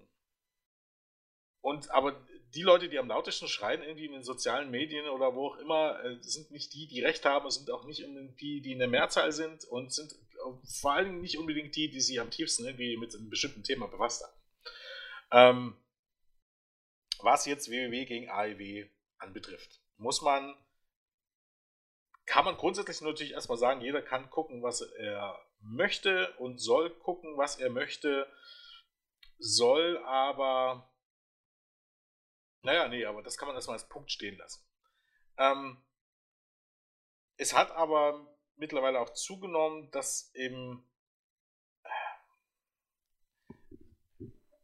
Wie gesagt, es ist schwer, da überhaupt anzusetzen. Also, aber machen es vielleicht mal im, im, im konkreten Beispiel. WWE hatte lange Zeit das Monopol, was ähm, Wrestling angeht, oder fast das Monopol. So, und ähm, es gab immer mal welche, die aufgetaucht sind. Ne? Impact Wrestling war da mal, die waren aber noch inkompetenter, ähm, haben es aber nie geschafft, also nie geschafft, wirklich da irgendwie ernsthafte Konkurrenz zu sein, weil man es nicht wirklich besser gemacht hat als WWE. Und vor allen Dingen auch nicht wirklich anders gemacht hat. New Japan ist zu sehr Nische, soll heißen, fehlt vielen Unterhaltungsfaktor, hat sich nie irgendein Sender gefunden, der das äh, auf große Bühne gebracht hat, war auch nie das große Thema. Ring of Honor ähm, stand Sinclair ähm, nie so dahinter, dass man viel Geld investiert hat. Und dann kam halt irgendwann AEW. Und AEW ist das, was WWE seit dem, spätestens seit dem Ende von WCW eigentlich schon eher noch dringend gebraucht hat. Neue Impulse und Konkurrenz. Und eben halt auch ähm, den Antrieb, etwas anders zu machen. Und interessanterweise tut man das auch, aber man tut es eben halt nur bei der Show, die direkt äh, gegen AEW läuft. Diese Show versucht man aufzuwerten, diese äh, Show versucht man ordentlich zu bucken. Und die beiden Hauptshows in Anführungsstrichen ist weiter der Rotz, den man bisher auch kannte. Und was ist denn die Intention von WWE generell? die bedeutet, dieses Monopol zu erhalten und, wie man auch gesehen hat in NXT UK, und das sind ja auch andere Themen, auch in dieser Entwicklung, möglichst im Grunde jegliche andere Konkurrenz auszuschalten. Anderes kann man nicht zu sagen. Die Konkurrenz auszuschalten. Und jetzt muss man sich als Wrestling fragen, möchte man das denn? Möchte man, dass WWE im Grunde wieder das Monopol ist und einem den Fans das aufdrücken kann, was man dort halt für die beste Unterhaltung kann ich ja kaum sagen, aber für zumutbar hält. Weil das ist das Freundlichste, was man für Raw und SmackDown, glaubt, sagen kann. Gute Unterhaltung ähm, ist das wohl kaum. Das ist zumutbar. Also, was man glaubt, den Fans irgendwie anbieten zu können. Denn das wird das sein, Raw und SmackDown und die Pay-Per-Views. Das wird nicht NXT sein, wenn es keine Konkurrenz mehr gibt. Ähm, also muss man sich entscheiden, muss man sich nicht unbedingt. Aber man sollte halt auch ein bisschen bisschen, bisschen auf das Große und Ganze schauen. Sollte WWE das Einzige sein, was man unterstützt, sollte WWE oder NXT sogar das sein, was man, wenn man jetzt die Chance hätte, irgendwie ähm, zwischen, oder man müsste wählen zwischen NXT und AEW, sollte NXT das sein, für was man sich entscheidet, sage ich ganz klar. Nicht von der Unterhaltungsform her. Da geht es immer einfach nur darum, das ist Geschmackssache. Nicht unbedingt. Wenn man aber jetzt sagt, wenn man jetzt das Wrestling im Großen und Ganzen im Blick hat, na, oder ein Zeichen setzen will da mit, mit dem, für was man sich interessiert, dann kann das nicht NXT sein. Und wer sich für NXT entscheidet, der liebt das Wrestling-Business im Allgemeinen nicht so sonderlich. Der liebt vielleicht WWE. Der ist vielleicht WWE-Fan, aber nicht zwangsläufig ein Wrestling-Fan. Und ähm, da kommt eben halt auch ein bisschen das Problem zum Tragen. Das Problem war am Ende nie NXT oder AEW. Das äh, Problem war auch nie NXT gegen AEW. Und doch wird es darauf irgendwie ähm, bezogen. Und jeder, der im Grunde AEW kritisiert und sagt, ja, NXT ist viel besser, ja, kann man so sehen. Glückwunsch zu deiner Meinung. Äh, die Frage ist doch aber, ist AEW besser, schlechter, anders als Raw oder SmackDown? Und wenn mir jemand sagt, AEW ist nicht anders als Raw oder SmackDown, dann halte ich den für einen Idioten, weil der guckt offensichtlich nicht genau genug hin. Ich kann dir im Grunde, ich, zugegebenermaßen, ich gucke es leider nicht mehr, aber setz mir eine Raw und SmackDown-Folge vor und ich nehme dir die so auseinander, da werde ich dir zeigen, im Grunde, wie viel Logiklücken es dort gibt, wo die meisten Leute schon gar nicht mehr drüber nachdenken. Jede einzelne Show, verspreche ich dir. Wird mir leicht fallen. Und ich werde dir auch sagen, wo du diese Logik bei AEW nicht findest. Und da finde ich es jetzt ganz lustig, dass eben halt bei AEW dann immer mh, hm, nach so gewissen Beispielen gesucht wird, wo man sich dann drauf festbeißt. Ne? Da beißt man sich dann wieder, wieder drauf fest, dass das nur kleine Leute sind, die da kommen. Ne? Vanilla Midgets. Ja, ich weiß nicht. Ähm, das, das Wort habe ich vorher lange nicht mehr gehört, um ehrlich zu sein. Oder man beißt sich darauf fest, dass es nur Spot-Wrestling ist. Ja, als AJ Styles und John Cena ein Match gezeigt haben beim Royal Rumble Club vor zwei Jahren, wo es im Grunde nur Finisher gab, war das für viele das Match of the Year. Da beißt man sich darauf Match, dass, dass es im Grunde keine Match-Stories gibt, keine Ringspsychologie gibt. Seit wann gibt es denn die bei WWE wieder? Bei WWE sehe ich meistens Matches, wo Moves also im Main Roster vor allen Dingen, wo Moves durchgeführt werden, weil sie eben halt gerade ins Moveset gehören und weil es zum guten Ton gehört. Also da gibt es halt mal, keine Ahnung, gib mir mal ein Beispiel, wo irgendwie Charlotte Flair irgendwie über ein ganzes Match hinweg irgendwie das Bein des Gegners bearbeitet hat, ähm, weil ihr Finish Move der Figure Leglock ist. Gibt's nicht. Also wo man dann genau eine Ringpsychologie sieht, ne, die man bei AEW angeblich nicht sieht, muss man mir erklären. Wenn ich darauf wirklich Wert lege und darauf mein Wrestling aussuche, dann ist New Japan genau deine Sache. Lustigerweise gucken die Leute aber nicht New Japan. Es geht einfach nur darum, um zu sagen, ja, das sind ja nur Spot Monkeys, weiß ich was nicht. Und da vergisst man eben halt auch die andere Matches. Man sucht sich das Ende der letzten AEW-Ausgabe raus, wo jemand im Grunde ähm, auf die Matte schlägt, für jeden sichtbar. Das Problem an der Sache ist, wie viele Leute haben das denn gesehen, als das live lief? Das, was wir da gesehen haben, war ein Ausschnitt von einer totalen. Da passierte sehr, sehr viel im Ring. Und das war eben halt ein verbotschter Move.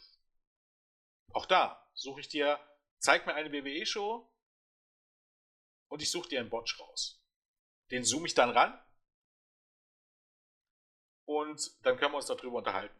Fand ich auch ganz lustig, dass Randy Orton sich dazu geäußert hat und äh, dann bombardiert wurde mit im Grunde mit GIFs, die sogar ihn selbst betrafen. Ne? Sei es gegen äh, wieso, was, war, was war mit Orton? Na, Randy Orton hat irgendwie gesagt, ja, komm hier zur großen Liga, da zeige ich dir, wie man im Grunde richtig schlägt oder irgendwas oder so, einen Schlag richtig verkauft. Und da, darauf kam eben dann halt ein Support, ein paar GIFs mit richtig heftigen Botches, wo dann auch der gute Randy äh, mit drin. Botches. Na, das ist ja klar, also das war ja quasi eine Einladung. Natürlich, also Botches ja passiert im Wrestling. Und da gibt es halt die Leute, die dann schreiben, ja, sowas sieht man bei WWE nicht und das ist bla bla und dies und das und jenes. Das ist kompletter Quatsch. Sieht man mehr als genug. Sieht man, keine Ahnung, da gab es Beispiele von Ronda Rousey und wie gesagt Randy Orton und Shane McMahon. Keine Ahnung, Lana, die am Rande von der Battle Royale äh, lächelt und irgendwie so, so Fake-Luftschläge sieht. Man muss nur danach suchen. War das unglücklich, dass das mitten in der Kamera eingefangen wurde? Natürlich. Ist es ein Beinbruch? Kein Stück man sucht sich eben halt dann solche Sachen raus, um irgendeine Show zu zerpflücken und von Raw und SmackDown lässt man sich berieseln und denkt keine Sekunde über die, die Dutzenden Logiklücken drüber nach, äh, die man einfach nur noch schon hinnimmt. Zum Beispiel eben halt die Tatsache, dass Daniel Bryan überhaupt aktuell im Titel geschehen ist. Denn bis er dort wieder reingebuckt wurde, hatte er seit vier Monaten, glaube ich, kein Singles-Match äh, Singles mehr gewonnen. Wird komplett ignoriert wird einfach auch geil. The Fiend gegen Daniel Bryan. Oder dass The Fiend nur ein einziges Match gewonnen hat, um, um überhaupt äh, äh das World Title Match zu bekommen. Und, oder dass The Fiend als Zauberer und nicht nur als einfach irgendein Typ mit der Maske im Grunde dargestellt wird. Alles Sachen, die man einfach hinnimmt, ne? die aber vor Logiklücken noch so schreien und die im Grunde nichts damit zu tun haben, dass es halt eben Wrestling ist. Das ist halt einfach nur falsch. Ähm, macht AEW alles richtig? Nee, machen sie nicht kann, macht niemand. Machen die auch größere Fehler? Ja. Ist das Booking immer hundertprozentig nachvollziehbar? Nein. Macht man es im Moment, was Booking anbetrifft und was die Darstellung von Wrestlern anbetrifft, besser als WWE bei Raw und SmackDown? Oh, da kannst du aber mal einen drauf lassen. es geht vielen Leuten eigentlich nur noch darum, ähm, das andere zu bashen. Einige, viele haben wahrscheinlich auch die Chance darin gesehen, dass jetzt irgendwas anderes kommt und den Leuten, die immer böse WWE kritisiert haben, jetzt zu zeigen, jetzt können wir mal was anderes kritisieren, jetzt gehen wir mal andersrum drauf los. Wahrscheinlich ist das auch der Hintergedanke. Wäre eine Theorie zumindest. Das Problem ist halt einfach, dass viele Leute sich noch nicht mal im Ansatz mit der Thematik beschäftigen und es ist dann halt auch leicht durchschaubar. Na? Ne? Genau andersrum kann man auch sagen, sicherlich machen, macht WWE auch bei Raw und SmackDown nicht alles falsch. Wer sowas behauptet, ist natürlich auch weltfremd. Ne? Aber, ähm, keine Ahnung, bei fünf Stunden Wrestling in der Woche sind halt ähm, zwei Matches oder drei Matches und, und, und oder sagen wir mal so, bei fünf Stunden äh, Wrestling in der Woche ist halt, wenn du zusammenzählst und du kommst auf eine Stunde gutes Booking und Wrestling oder zwei Stunden gutes äh, Booking und Wrestling, sind es halt noch nicht mal 50 Prozent. Da kann ich nicht von einer guten Show oder einer guten Promotion oder irgendwas anderes reden. Ja? Und ist auch im Zeitalter von DVR und, und, und Internet ist es halt einfach so, äh, eine Wrestling-Show wird nicht besser, nur weil ich, die, äh, weil ich den, den großen Müll vorspulen kann. Ähm, und dementsprechend ist, glaube ich, diese ganze Diskussion AEW gegen WWE ähm, bis zu einem gewissen Punkt wirklich unerträglich, auch wenn man sich diesen ganzen Bullshit liest, der da irgendwie im Internet verbreitet wird. Sei es auch bei uns stellenweise auf der Startseite, muss man klar so sagen, sei es auf Twitter, sei es auf Facebook, YouTube, weiß ich was nicht.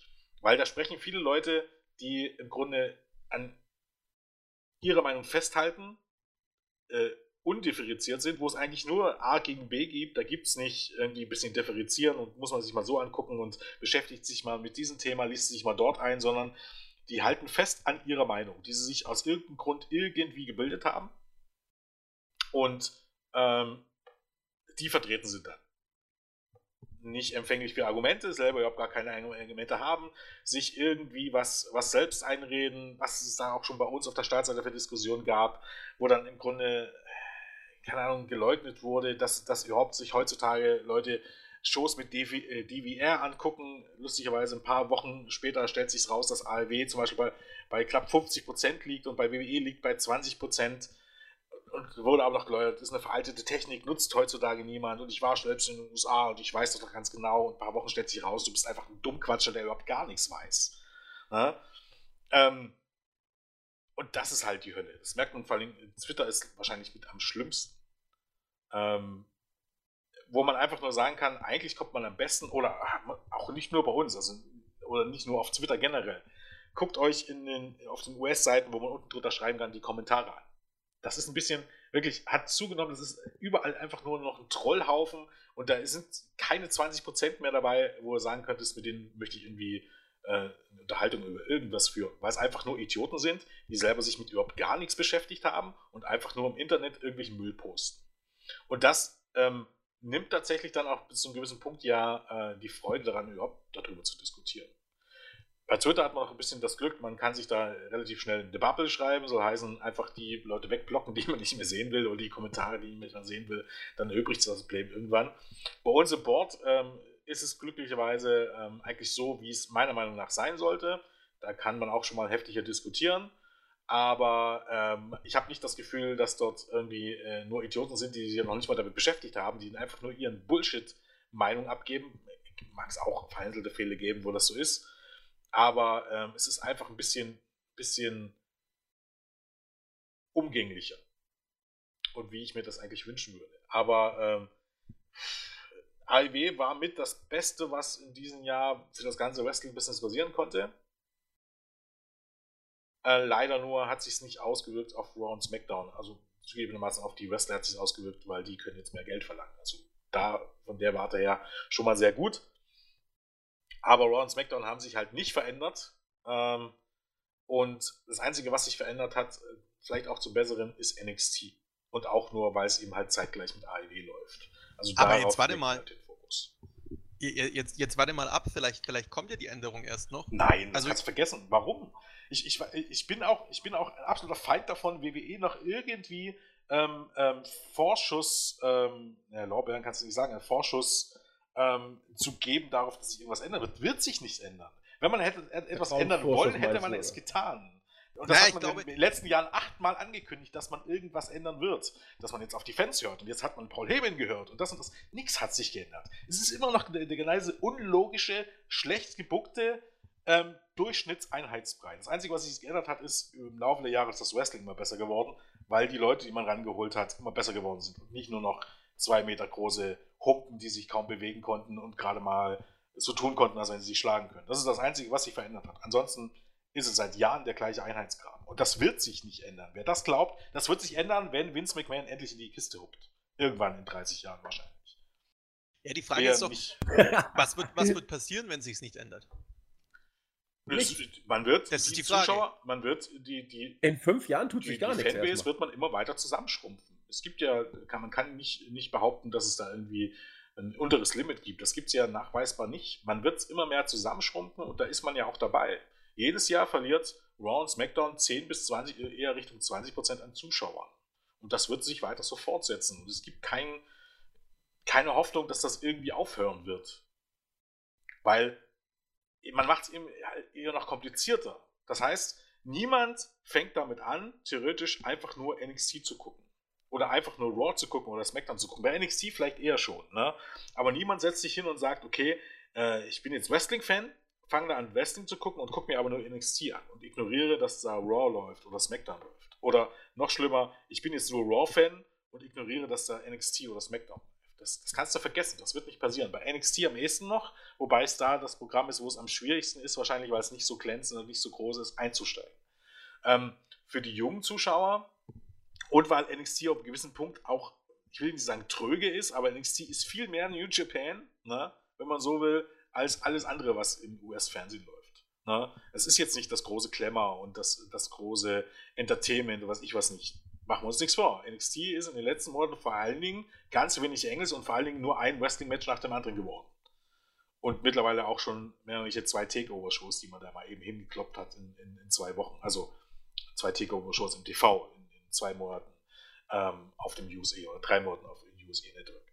Ähm, man ermüdet die Fans mit fünf bis sieben bis zwölf Stunden Wrestling in der Woche.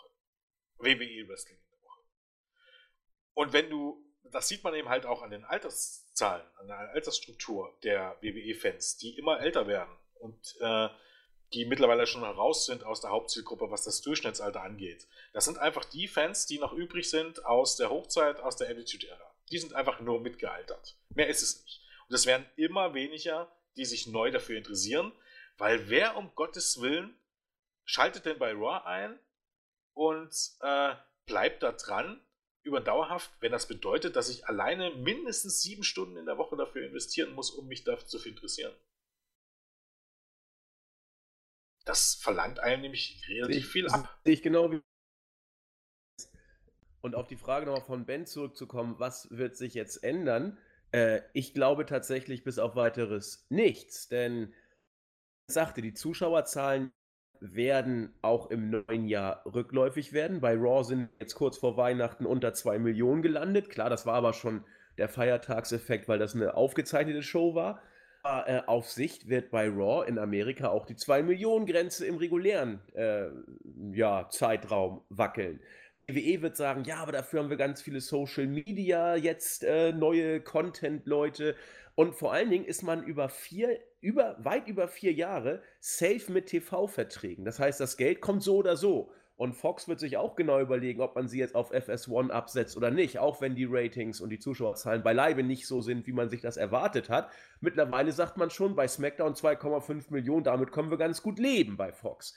Ähm, ich glaube nicht, dass sich in vier Jahren hier irgendwie groß was tun wird. Und, und wie Jens sagte, solange Vince McMahon da das Zepter schwingt, das äh, Geld kommt, man über die Saudi-Shows viel Geld macht, über die TV-Verträge viel Geld macht, wird sich Vince eher noch bestätigt sehen und sagen, ja, ja, äh, die TV-Zuschauer, dass die weniger werden, das ist ja auch dem Medium geschuldet, das ist ja ein aussterbendes Produkt und so weiter und so fort. Es wird nicht gesagt, dass das die alten Dino-Überbleibsel aus der Attitude-Ära sind obwohl das eigentlich jeder weiß.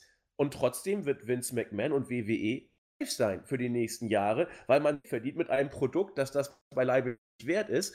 Aber die Fernsehsender, da hatte Vince ja auch unglaubliches Glück, dass genau in der Zeit die TV-Sender, als die Verträge ausliefen, händeringend nach Live-Sport und Exklusiv-Content gesucht haben, dass WWE einen derartigen Vertrag hat.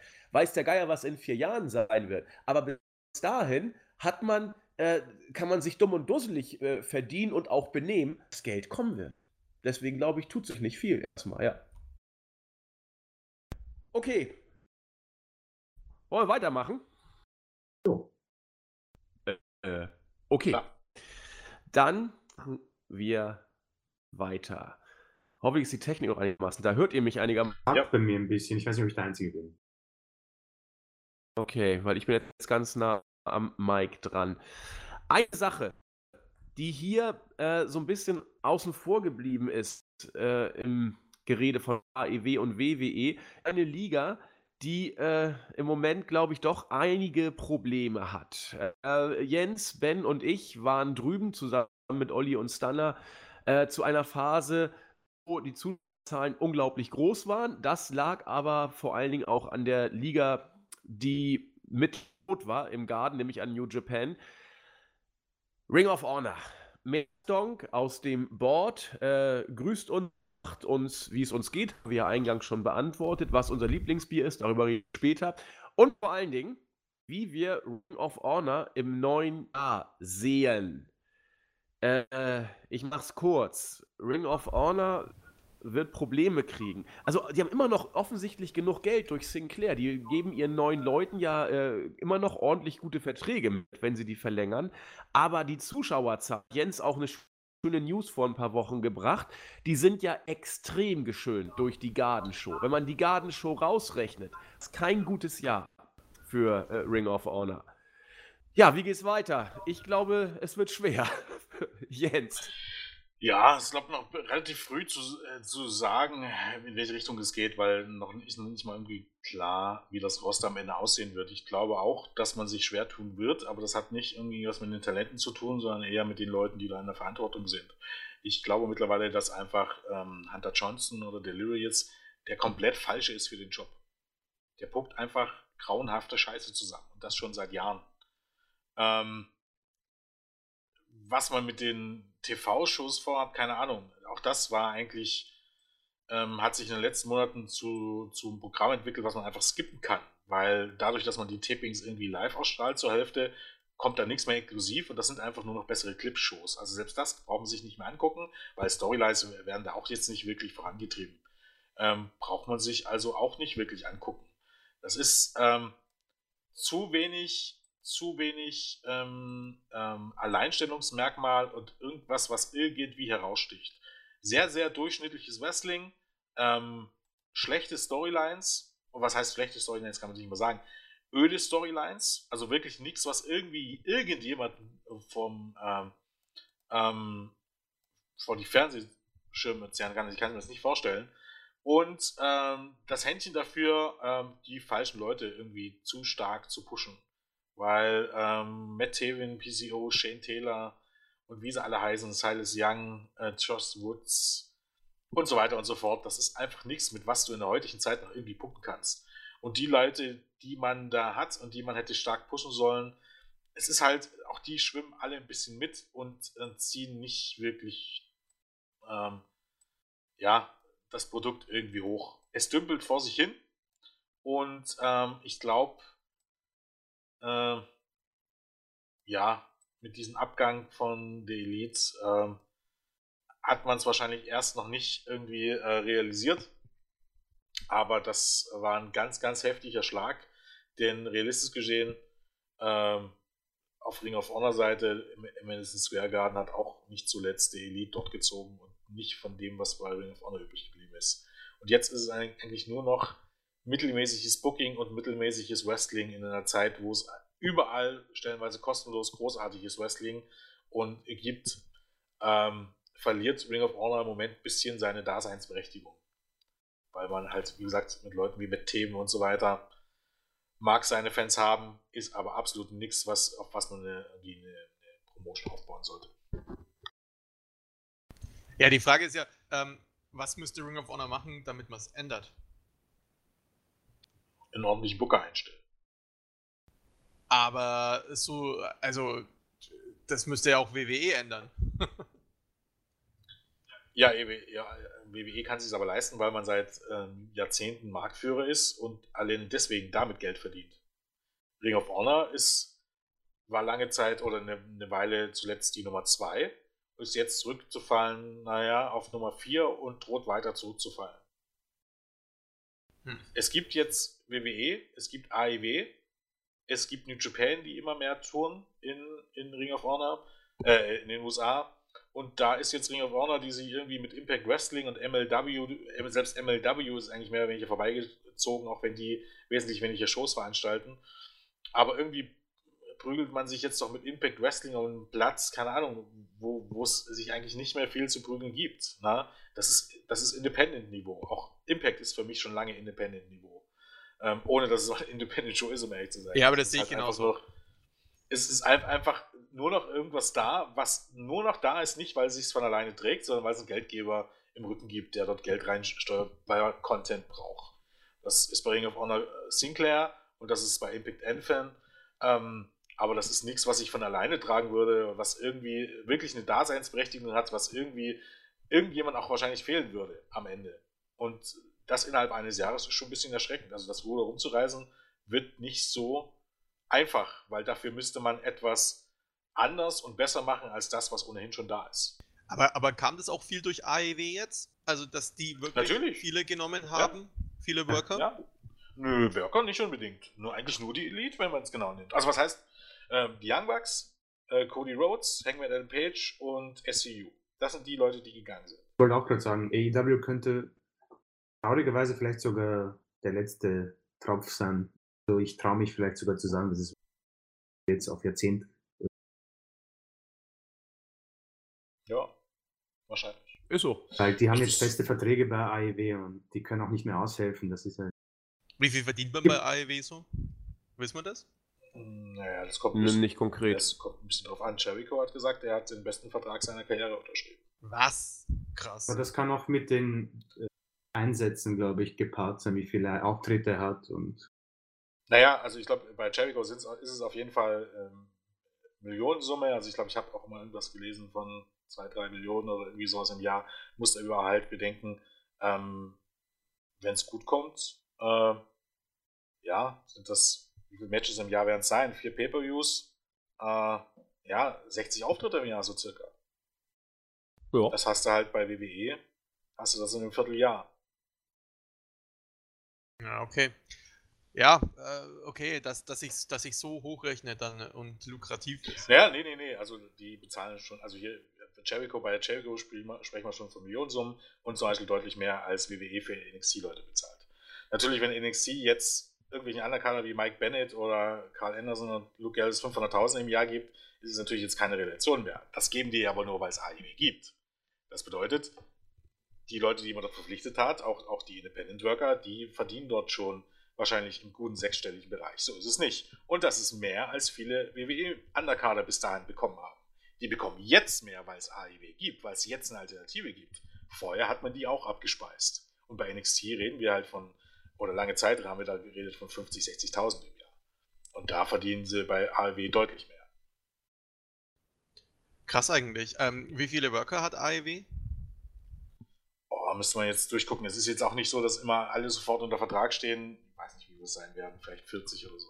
Im Moment. Okay. Naja, war jetzt bloß so, ähm, um Vergleich zu WWE herzustellen und so weiter. Hätte mich jetzt einfach interessiert, ob die es auch übertreiben an sich. Ich meine, 40 sind ja auch ordentlich. Ja, das sind viele. Ich kann ja gleich mal, während jemand anders noch was sagt, mal zu Ring of Honor, zähle ich mal kurz durch, wie viel es sind. Also wie viel es offiziell sind. Ähm, was, was, ja. was macht eigentlich äh, Marty's Girl momentan? Bei Ring of Honor das gleiche wie in den letzten Jahren auch. Also sein Vertrag ist aufgelaufen. Er hat auch, glaube ich, noch nirgends einen neuen unterschrieben. Mal gucken, wo er landet. Okay. Er war doch letztens, wo, ist, wo war er denn aufgetreten? Wo haben wir Marty's Girl denn gesehen letztens? Ah, letztens. mal nachgucken. Chicago? NWE. Ja, NWA, da, genau, das wollte ich sagen. NWA war kurz da, genau. Ja, Ring of Honor, ähm, schon, ich glaube, sie bekommen Probleme. Jens hat auch ausgeführt, das und warum er das ähnlich sieht. Es wirkt für mich so als Außenstehender, dass Ring of Honor im Moment, klingt jetzt blöd, über. Denn AEW ist da und hatten das Momentum jetzt der Fans und auch der, der, der Öffentlichkeit ein Stück weit.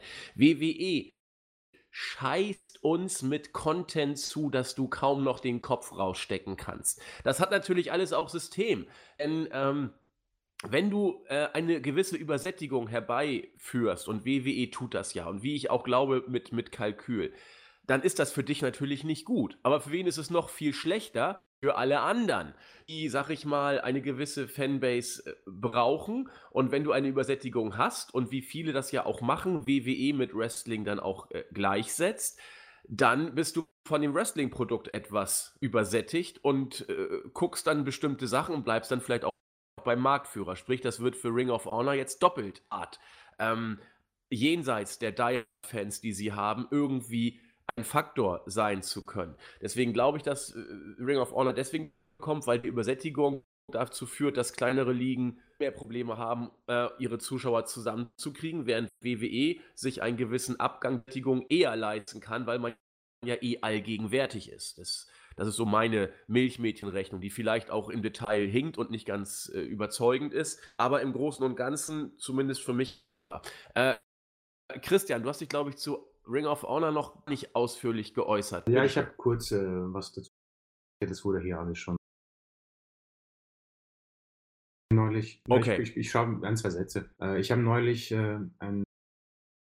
Da hat jemand auf Twitter das äh, Ring of Honor Roster von Jahrzehnt gepostet und das war wenn man sich das jetzt anschaut, ist das leider auch von der Qualität einfach zu schlecht. Viele schlechte Entscheidungen, das Booking. Man hat eben das Problem, dass wenn WWE Fehler macht, die machen sie, die können sie sich leisten. Und dann ist halt noch der Faktor AEW, die jetzt natürlich für Furore sorgen. Und äh, ja, Jens hat schon gesagt, die Big Player sind auch nicht mehr da, um eventuell auszuhelfen, weil jetzt feste Verträge da sind. Und ja, ich habe es vorhin gesagt, ich befürchte, und das würde mich persönlich sehr traurig stimmen, aber wenn wir diesen Jahresrückblick oder Jahrzehntrückblick in, äh, im nächsten Jahrzehnt aufnehmen, gibt es Ring of Honor in dieser Art und Weise wahrscheinlich nicht mehr recht unter einem sieht nicht wirklich gut aus. Ja. Äh, bisschen warst du jetzt abgehackt die letzten Male, da fehlten ein paar Wörter, aber ich glaube, das Wichtigste ist okay, rübergekommen. Okay. Ähm, alles gut. Wir, wir sollten langsam zum Ende kommen, habe ich überlegt, denn zwei naja, nee, Stunden wir sind wir jetzt schon dabei. Hallo, die halbe Stunde. Ja, ich habe. Äh. Die halbe Stunde. Ben hat geschrieben in einer halben Stunde. Ach so. Also zum Hintergrund für alle jetzt. Ja, also ich habe ich, ich habe hab noch eine halbe Stunde und ich habe den Jungs ja offen gelassen, sie können ja auch weitermachen ohne mich. Ich meine, ich bin, ich trage eher am wenigsten bei und stelle eigentlich nur kritische Fragen. Ähm, insofern auch kein Thema. Aber ja, also wie gesagt, in einer halben Stunde haben wir, glaube ich, dann zwei Stunden rum und dann können wir entscheiden. Ich bin eh der Meinung, es kamen nämlich unglaublich, unglaublich viele Fragen dass wir sowas wahrscheinlich wieder öfter machen sollten. Äh, äh, das sagen wir jedes Mal und ich bin auch immer dafür. Ich bin, Fragen ich bin bei Frage-Antworten-Podcast also sehr gerne dabei. Das kriegen wir auch hin. Und wenn ich sage, zum Ende kommen, heißt das nicht, dass wir jetzt sofort die Abmoderation einleiten. Es gibt nämlich noch ein paar interessante Fragen, die ich ganz auch aufgreifen wollte. Ähm, eine Liga ist ein bisschen unter ferner heute auch geblieben, die aber auch ein wichtiger Faktor im Jahr 2019 war und hoffentlich auch im Jahr 2020 werden. Also für mich war es äh, neben der Schimmer-Show und dem Takeover das äh, wrestlerische Highlight bei unserem WrestleMania-Wochenende äh, New Japan Ring of Honor Garden. Deswegen zielt diese Frage ein bisschen jetzt, oder was so ein bisschen, sie zielt voll New Japan ab und auf das ja nur auch nur noch wenige Tage entfernte Wrestle Kingdom 2014.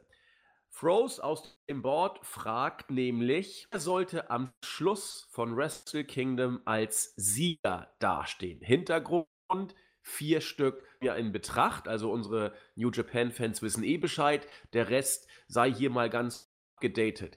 Am Wrestle Kingdom findet dieses Mal zum ersten Mal, soweit ich das weiß, zweitägig statt. Und, und es gibt vier Kandidaten um die ähm, New Japan IWGP Heavyweight Champion mal antreten. Auf der einen Seite natürlich äh, Katsushika Okada als Champion. Der wird das Titelmatch bestreiten gegen unseren äh, Golden Lover. Jetzt habe ich gerade seinen Namen nicht drauf. Das gibt's ja gar nicht. Der Worker, der, des, einer der besten Worker. Jens, hilf mir mal kurz.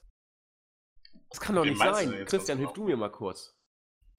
Ja, wer, wer tritt denn am ersten Tag gegen Okada an? Der das äh, G1 Kota gewonnen Ibushi. hat. Dankeschön, Kota Ibushi. Habe ich den gesehen? Fresse. Gegen Kota Ibushi. Ja.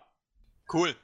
Äh, ja, der war da. Der hat mit Naito fast das Genick gebrochen in Ah, äh, äh, jetzt Garden. weiß ich. Der, wo, die wo haben da die, die Typen da immer gerufen haben, wo sie die kleinen japanischen Mädchen, Mädchen nachgemacht haben. Ibushi! Ibushi! Der, der 38 sind auch wie 28. Das ist Kota Ibushi. Genau. Ähm, und Naito wird bei Day One gegen Jay White zu tun bekommen. Der aus den beiden Matches tritt dann am nächsten Tag um das ja, Titelvereinigungsmatch an, sozusagen. Sprich, äh, von den vier wird am Ende da der neue Champion sein. Wer wird's? Ich bin gespannt. Äh, ich, ich hau's einfach mal raus. Ich sag immer noch Okada. Christian. Ah, ich, bei mir, ich ich habe leider nichts verstanden. Das ist so, mir hakt so, gut. Gerade. Christian schreibt unten rein, bitte ohne mich. bitte kurz ohne mich. Und das den ersten, den er aufruft. Scheiße! gut. Dann ist Christian jetzt. Ja, das ist doch blöd, dass ich das immer alles nicht so lese. Ähm, sag ich mal, Jens. Äh, Naito. Ja, sag ich Ben. So kriegen wir natürlich Kriege ich irgendwo eine Teilnehmerliste? Es fällt schon was ein. Äh, also, äh, ich, falls ich es richtig verstanden habe, sage ich Okada. Okada. Ich hoffe, das wurde noch nicht genannt. Bushi. Doch, wurde von mir. Aber okay, so also, Doppelnennungen sind ja möglich. Wir haben äh, Okada, Ibushi, Naito und White als potenzielle Doppelchampions am Ende von Wrestle Kingdom. Ja, dann, dann, dann sage ich, keine Ahnung, ich könnte würfeln. New Japan ist, äh, da habe ich noch weniger Ahnung als äh, WWE und das muss schon was heißen. Aber mir hat die Show gefallen, die wir gesehen haben. Also insofern äh, war geil, hat, mir, ne? hat, mir, hat mir richtig gut gefallen. Und ähm, ja, deswegen äh, irgendwann mal live Wrestle Kingdom wäre schon cool. Also insofern, ähm, auch wenn ich keinen Plan habe, ich muss halt dann neben Jens sitzen, der mir dann sagt, ähm, Bu oder Yeah. Und ja, hat ja in New York auch gut geklappt. Ja. Vor allem bei Tour, war schon bei, geil, ne? Tour 5 Live hat es gut geklappt. Umberto, hast du damals schon erkannt, dass das ein großer ja. wird, Ben, ja? Ich tu, was ich tue, wenn ich tue, was ich tue. Ben hat damals schon Umberto Carrillo angefeuert wie ein großer. Ich glaube, er war der Einzige im Barclays Center, der Umberto ausführlich angefeuert hat. Ich, ich, äh, ja. Das war mein, das war meine Shows, war dieser Abend. Ohne Scheiß. Und ihr hattet auch Spaß. Ja. Ich hab's euch angesehen. Ja. Das, wie hast du mir das denn angesehen? An meinem langen Gesicht, oder? Nein, also du, du bist nicht früher gegangen. Das stimmt, das habe ich nur bei Raw gemacht, bevor der Undertaker gekommen ist. Adam Cole. Ja. Ähm, aber noch eine Frage, wo wir gerade dabei sind. Wir ehren das Board heute. Und ähm, der User SVK hat auch so eine schöne Standardfrage gebracht, die man immer bei so einem Jahresrückblick äh, bringen kann. Jetzt haben wir den Verlierer des Jahres. Da stellt sich natürlich auch die Frage, wer ist denn für euch oder uns der Newcomer des Jahres? Für mich gibt es da nur zwei Namen. Ähm, und einer zählt eigentlich nicht, sodass ich nur einen habe. Ich halte mich aber zurück. Ist Christian jetzt noch im Rennen oder ist er raus? Das weiß ich jetzt gar nicht. Christian, ja, hörst du mich? Äh, Newcomer des Jahres? Okay. Genau. WWE oder?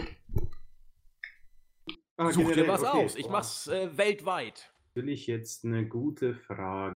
Hm. Schwer zu sagen. Äh, geht einiges noch von Jahrzehnten. Ja, sonst kannst du doch die Frage erstmal ja, weitergeben. Das sehr nett. Gut, dann, äh, Ben ist überlegt bestimmt Natürlich. auch.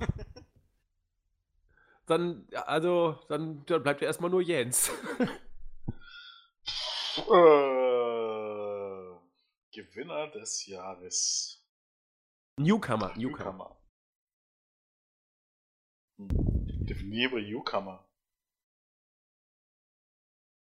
Also mir fällt eigentlich nur einer auf. Ja, aber was, was, ist jetzt, was ist jetzt genau ein Newcomer? Ja, eben, das ist eine Definitionsfrage. Deswegen sind wir da ein bisschen frei. Deswegen ist für mich Osprey eigentlich raus, weil das kein Naja, Newcomer aber- ist.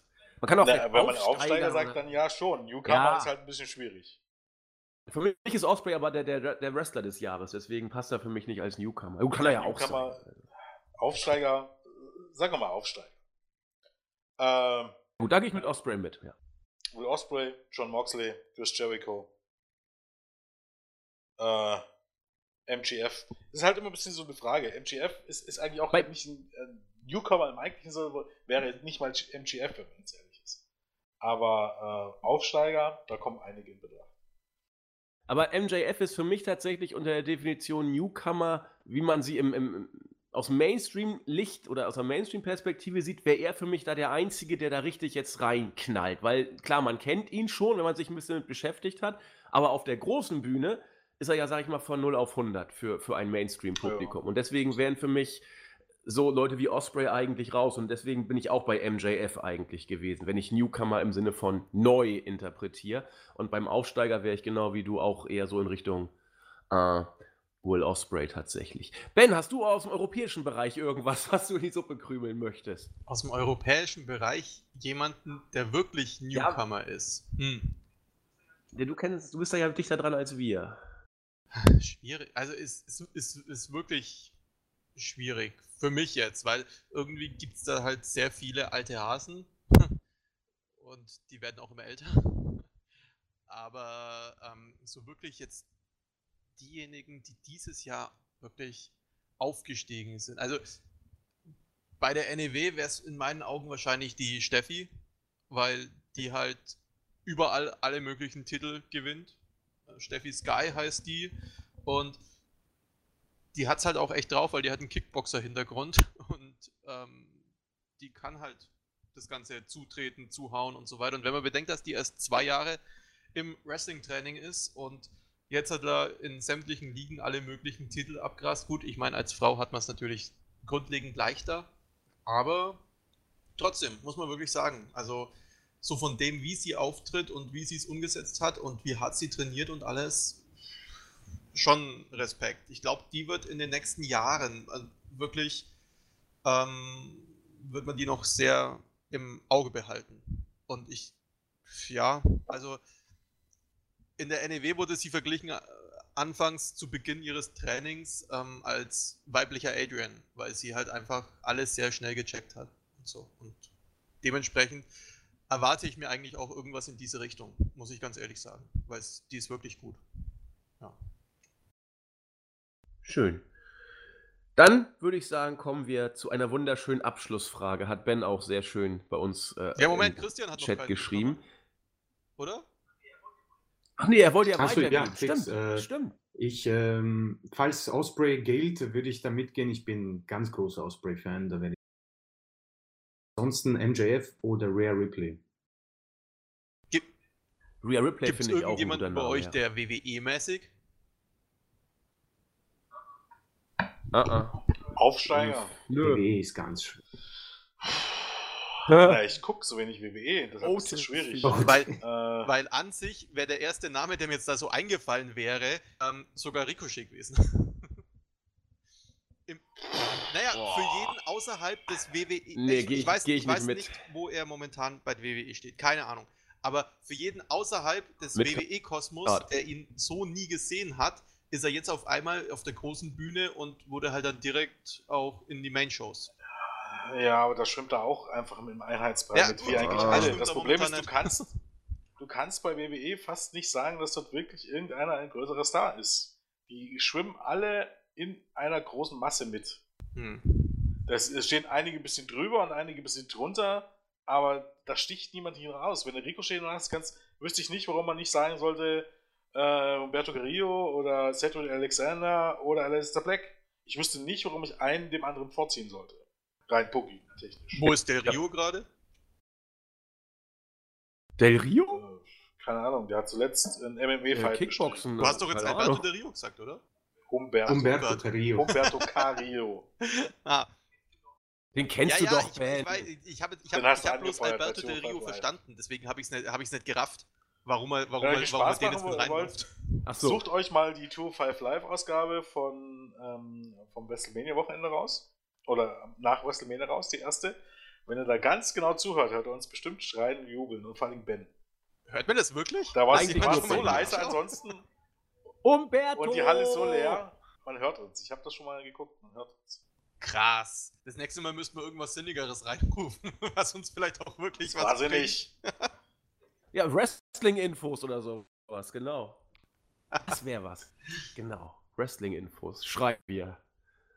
Okay, aber es wird, ja, es wird für mich kein WrestleMania-Wochenende mehr geben. Also das, bringt. das Abwarten. reicht. Aber das ist eine gute Überleitung zur. Jetzt, darf ich sie jetzt bringen, Ben? Die, die schönste doch. Abschlussfrage. Von, von uns zu Haarscharf. Das weiß ich, das ist ein Twitter-Scherge. Äh, herzliche Grüße. Äh, erstmal bedankt er sich für das tolle Jahr und äh, wir sollen so weitermachen und grüßt das ganze Team, ist hier ausgerichtet. Er fragt, was war euer schönster WI-Moment in diesem Jahr? Ich habe keine Ahnung, aber ich könnte mir vorstellen, dass drei von uns vier vielleicht dieselbe Antwort haben. Deswegen fange ich mal mit Christian an. Äh, bei mir ist äh, ganz eindeutig, ich habe zwei. Der erste wie schönste Moment war, als ich die allererste Antwort bekommen habe auf meine äh, Werbung quasi. Ben. Sehr happy und das ging dann auch schon in eine gute Richtung, dass das was wird. Und der zweitschönste Moment äh, war dann, als ich die allererste News hochladen durfte unter meinem Namen. Das war eine AIW News. Und schon persönlich ein schöner Moment, weil ich lange, lange Zeit diese Seite besuche, zuhöre und äh, das natürlich ein surrealer Moment ist, auch die Stimmen zu hören und mit den Leuten zusammenzuarbeiten. Das ist dann so, war echt ein toller Moment, den werde ich auch so schnell. Sehr cool, sehr cool. Wollt ihr da draußen Ich auch solche dachte, Momente haben? Dann schreibt uns. Unter. Bewerbung Ben kann das einfach. Wenn es jemals auf so eine Frage eine richtige Antwort gab, dann hat die heute Christian gegeben, oder? Auf jeden Fall. Also wirklich. Ja. Ich habe ihm auch vorher dafür 5 Mark gegeben. ja, ähm, Fünf Mark. Mark ja, ich, die habe ich noch irgendwo gefunden. nee. Ähm, ich weiß nicht, also ich, ich, ich, ich mach's kurz. Mein, mein bester WI-Moment des Jahres war, als ich mit einem unglaublich gut gelaunten Ben, einem immer in sich ruhenden Olli, einem meistens tiefenentspannten Stunner und dem an diesem Tag und zu dieser Minute unglaublich gut gelaunten Jens im Regen nach WrestleMania in der Buschschlange stand und mir eine Lungenentzündung geholt habe. Nee, also das, das Mania-Wochenende in New York, das war. Es gibt so Once-in-a-Lifetime-Geschichten, das war so eine. Wir waren noch niemals in New York. Wir, wir haben die Stadt uns angeguckt, wir, wir haben uns Wrestling angeguckt. Allein schon mit der, mit der Subway zu fahren, das war immer cool. Man ist dann so ein Stück der Stadt, auch ein Teil der Stadt geworden, klingt spießig, ist, ist mir auch klar, weiß ich auch.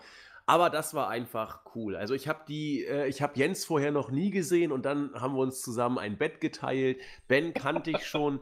Äh, ja, ja, das, äh, Muss man so sagen. das war schon geil da. Und auch ein Badezimmer haben wir uns geteilt und dann muss, ja, war schön, war schön. Ähm, nee, das, das war, da, das war's, muss ich ganz deutlich so sagen. Das war mein WI-Moment. Jens. Ja, muss man ja nicht drüber reden. Sicherlich die New York-Reise. Also, wüsste ich jetzt keinen Moment, den ich rauspicken würde. Das im Regen stehen war es nicht. Auch nicht. Der Ja, Main Jens Event von WrestleMania. Gehen, ne? Aber, äh, wobei, Main Event WrestleMania war schon, war schon in Ordnung. Aber ähm, die Reise an sich mit den vielen kleinen und großen Momenten definitiv. Sehe ich genauso. Also muss ich, muss ich halt wirklich sagen, ähm, unsere WrestleMania-Reise, die wir uns selber vom Team aus organisiert haben und wo man auch wirklich sagen muss, wir haben keine Ahnung, 2300 Euro letztendlich ausgegeben für neun Wrestling-Shows, zwei NBA-Spiele und zehn Tage in New York übernachten. Also New York Pass. Bitte?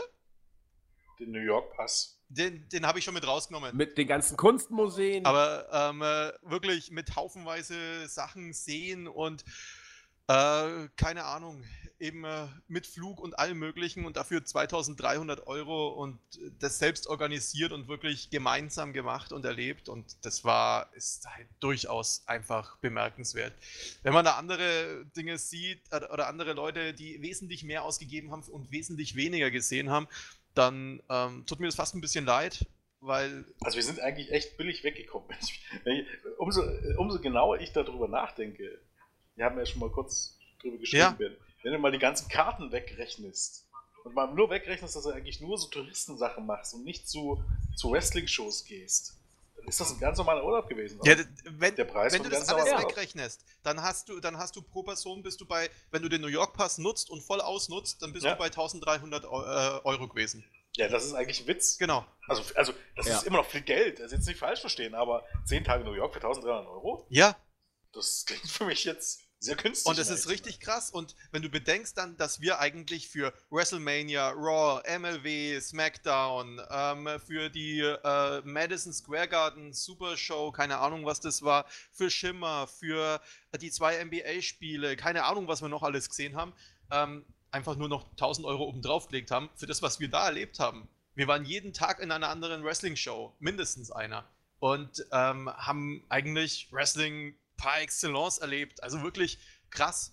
Und ja, das hat halt auch su super viel Spaß gemacht, das Ganze zu organisieren und eben dann nachzuschauen. Ja, okay, äh, wer, wer, wer, wer, wer sucht das raus, wer sucht das raus, wer macht das? Und wir sind super günstig weggekommen einfach. Und das für zehn Tage, ey. Und, und was dazu kommt, wie äh, Jens ja auch schon sagte, andere, die da deutlich mehr bezahlt hatten und äh, ich weiß nicht, ob sie äh, auch deutlich mehr Spaß hatten, vielleicht auch nicht, weiß ich nicht. Aber wir waren ja vollkommen frei. Also wir haben unseren Tag so geplant, wie wir wollten, haben uns da die Sehenswürdigkeit rausgepickt, auf die wir Bock hatten, sind dann da hingefahren mit der Metro, haben uns die Stadt angeguckt. Also es war, sowas passiert nicht so oft, sagen wir mal so. Das ist so ein, so ein spezieller Moment gewesen und ja, war für uns drei der WI-Moment. Wenn, wenn Olli und äh, Markus dabei wären, würden sie bestimmt sowas ähnliches sagen. Also es hat einfach gepasst. Auch da morgens immer das Frühstück da in diesem einen, nicht deiner, sondern dieser anderen Sache, da wo mal die ganzen Bauarbeiter auch hin waren. Das war schon geil. Das war schon richtig. Pumpernickel. Genau. Pumpernickel. Alles war genau. gut. Das war super. Ah, das war, war super, ja, muss also man sagen. Echt krass. und ähm, ja, also Jens und ich ja ja auch schon ein bisschen geliebäugelt, vielleicht sowas nochmal zu machen und vielleicht eben auch ein paar User und Hörer vielleicht auf die Art und Weise. Wir können jetzt durchaus schon mal über nächstes Jahr reden, oder? Das kurz noch anschneiden. Ja, klar. Reden klar. können wir über alles. Klar, Jens, hau raus. Wir liebäugeln mit den Gedanken, nächstes Jahr über Silvester und natürlich Anfang Januar nach Tokio zu fliegen. Äh, sozusagen eine Wiederholung, nur in die andere Richtung. Äh, natürlich nicht nur Tokio an sich, sondern auch da gibt es natürlich wieder ein Wrestling. Als Hintergrund äh, natürlich New Japan Wrestle Kingdom und alles, was, dran gehört. Gibt ja über den Jahreswechsel äh, traditionell in ähm, Japan viele Wrestling-Shows. Ähm, wäre dann wahrscheinlich Stardom. Gut. Äh, Big Japan würde ich mir gerne mal angucken. Ähm, DDT vielleicht. Ähm, könnte man selbst drüber nachgucken, ob man zu Rising geht, also zur MMA-Show. Ich will auch eine Sumo-Show sehen. Ähm, ja, findet sich sicherlich auch. Wenn es sich ergibt, würde ich das nur schon mitnehmen. Aber ich, ich denke, wir müssen halt gucken, was dann alles ist. Aber ich glaube, Big Japan, also vielleicht wirklich äh, eine Show mit ordentlich Deathmatches. DDT, hast du Comedy, Rising, wie gesagt, ist eine große, sehr pompöse Freak-MMA-Show, wenn man so möchte. Ähm, da findet man bestimmt was ist auch schon der Punkt. Also gerade geht es vielleicht an die User an Bord oder so, ne, die vielleicht uns ein bisschen kennen und so weiter. Der Interesse hat, euch vielleicht anzuschließen. Also es ist jetzt nicht so, dass wir das jetzt offiziell aufziehen und euch Geld nehmen, aber äh, wenn äh, wir euch zumindest ein bisschen kennen oder so, könnt ihr euch ja melden und ihr Bock habt, euch anzuschließen. kann man ja mal drüber reden, äh, weil es sich natürlich äh, gemeinsam immer besser organisiert. Ähm, genau, also das ist dann der Plan für nächstes Jahr, beziehungsweise dann ja schon nächstes Jahr und übernächstes Jahr. Dann gibt es ja vielleicht einen Jahresabschluss-Podcast aus Tokio. Das wäre doch auch mal was. Ja, äh, wirklich, also mega Bock darauf, wie viel Spaß das alles, das alles machen kann. Ich meine, es ist jetzt auch nicht so, als würden wir jeden Tag uns sehen und sonst was, sondern, keine Ahnung, wir sehen uns ein, zweimal im Jahr, aber letztendlich ist es halt dann, keine Ahnung, bist mit Freunden unterwegs. Das ist schon irgendwie cool. Und dieses Mal waren wir halt einfach mit Freunden in New York. Und das. Hört, hört. Bitte? Hört, hört. Achso. Ja, und das ist halt schon krass. Also, ja, und wenn es einmal so gut geklappt hat, ganz ehrlich, warum soll es nicht nochmal klappen? Insofern, nächstes Ziel. Also ich sag mal, ich sag mal so, wenn, wenn wir Tokio irgendwie wuppen mit der fremden Sprache, ich glaube, dann, dann gibt es nichts mehr, was uns aufhalten kann. dann erobern wir. Also dann, dann wird dann wird jeder weitere Trip ja eigentlich Pillepalle.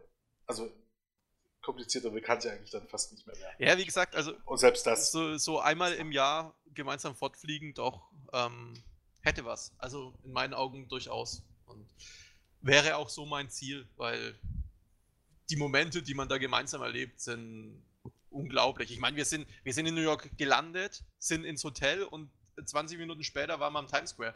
Einfach mal so. Ja, muss man halt auch so, man sieht was von der Welt oder, oder auch von den USA. Also gut, nächstes Jahr, die Tampa würde mich jetzt nicht so reizen, haben wir ja auch schon intern besprochen. Aber wenn es mal in LE ist oder irgendwie, keine Ahnung, ähm, New Orleans wäre wahrscheinlich auch so eine Stadt, die ich mir mal angucken würde, Miami und so weiter. Ist das schon eine Sache, da bietet sich das an, genau wie ähm, Wrestle Kingdom. Es ist halt, du kannst Jahresurlaub mit deinem Hobby irgendwie verbinden, du hast immer zwangsläufig was zu tun. Ist halt das Gute am WrestleMania-Wochenende, du musst ja nicht wegen WWE dorthin fahren. Selbst wenn du gar kein Wrestling-Fan bist, ist das jetzt nicht das Problem.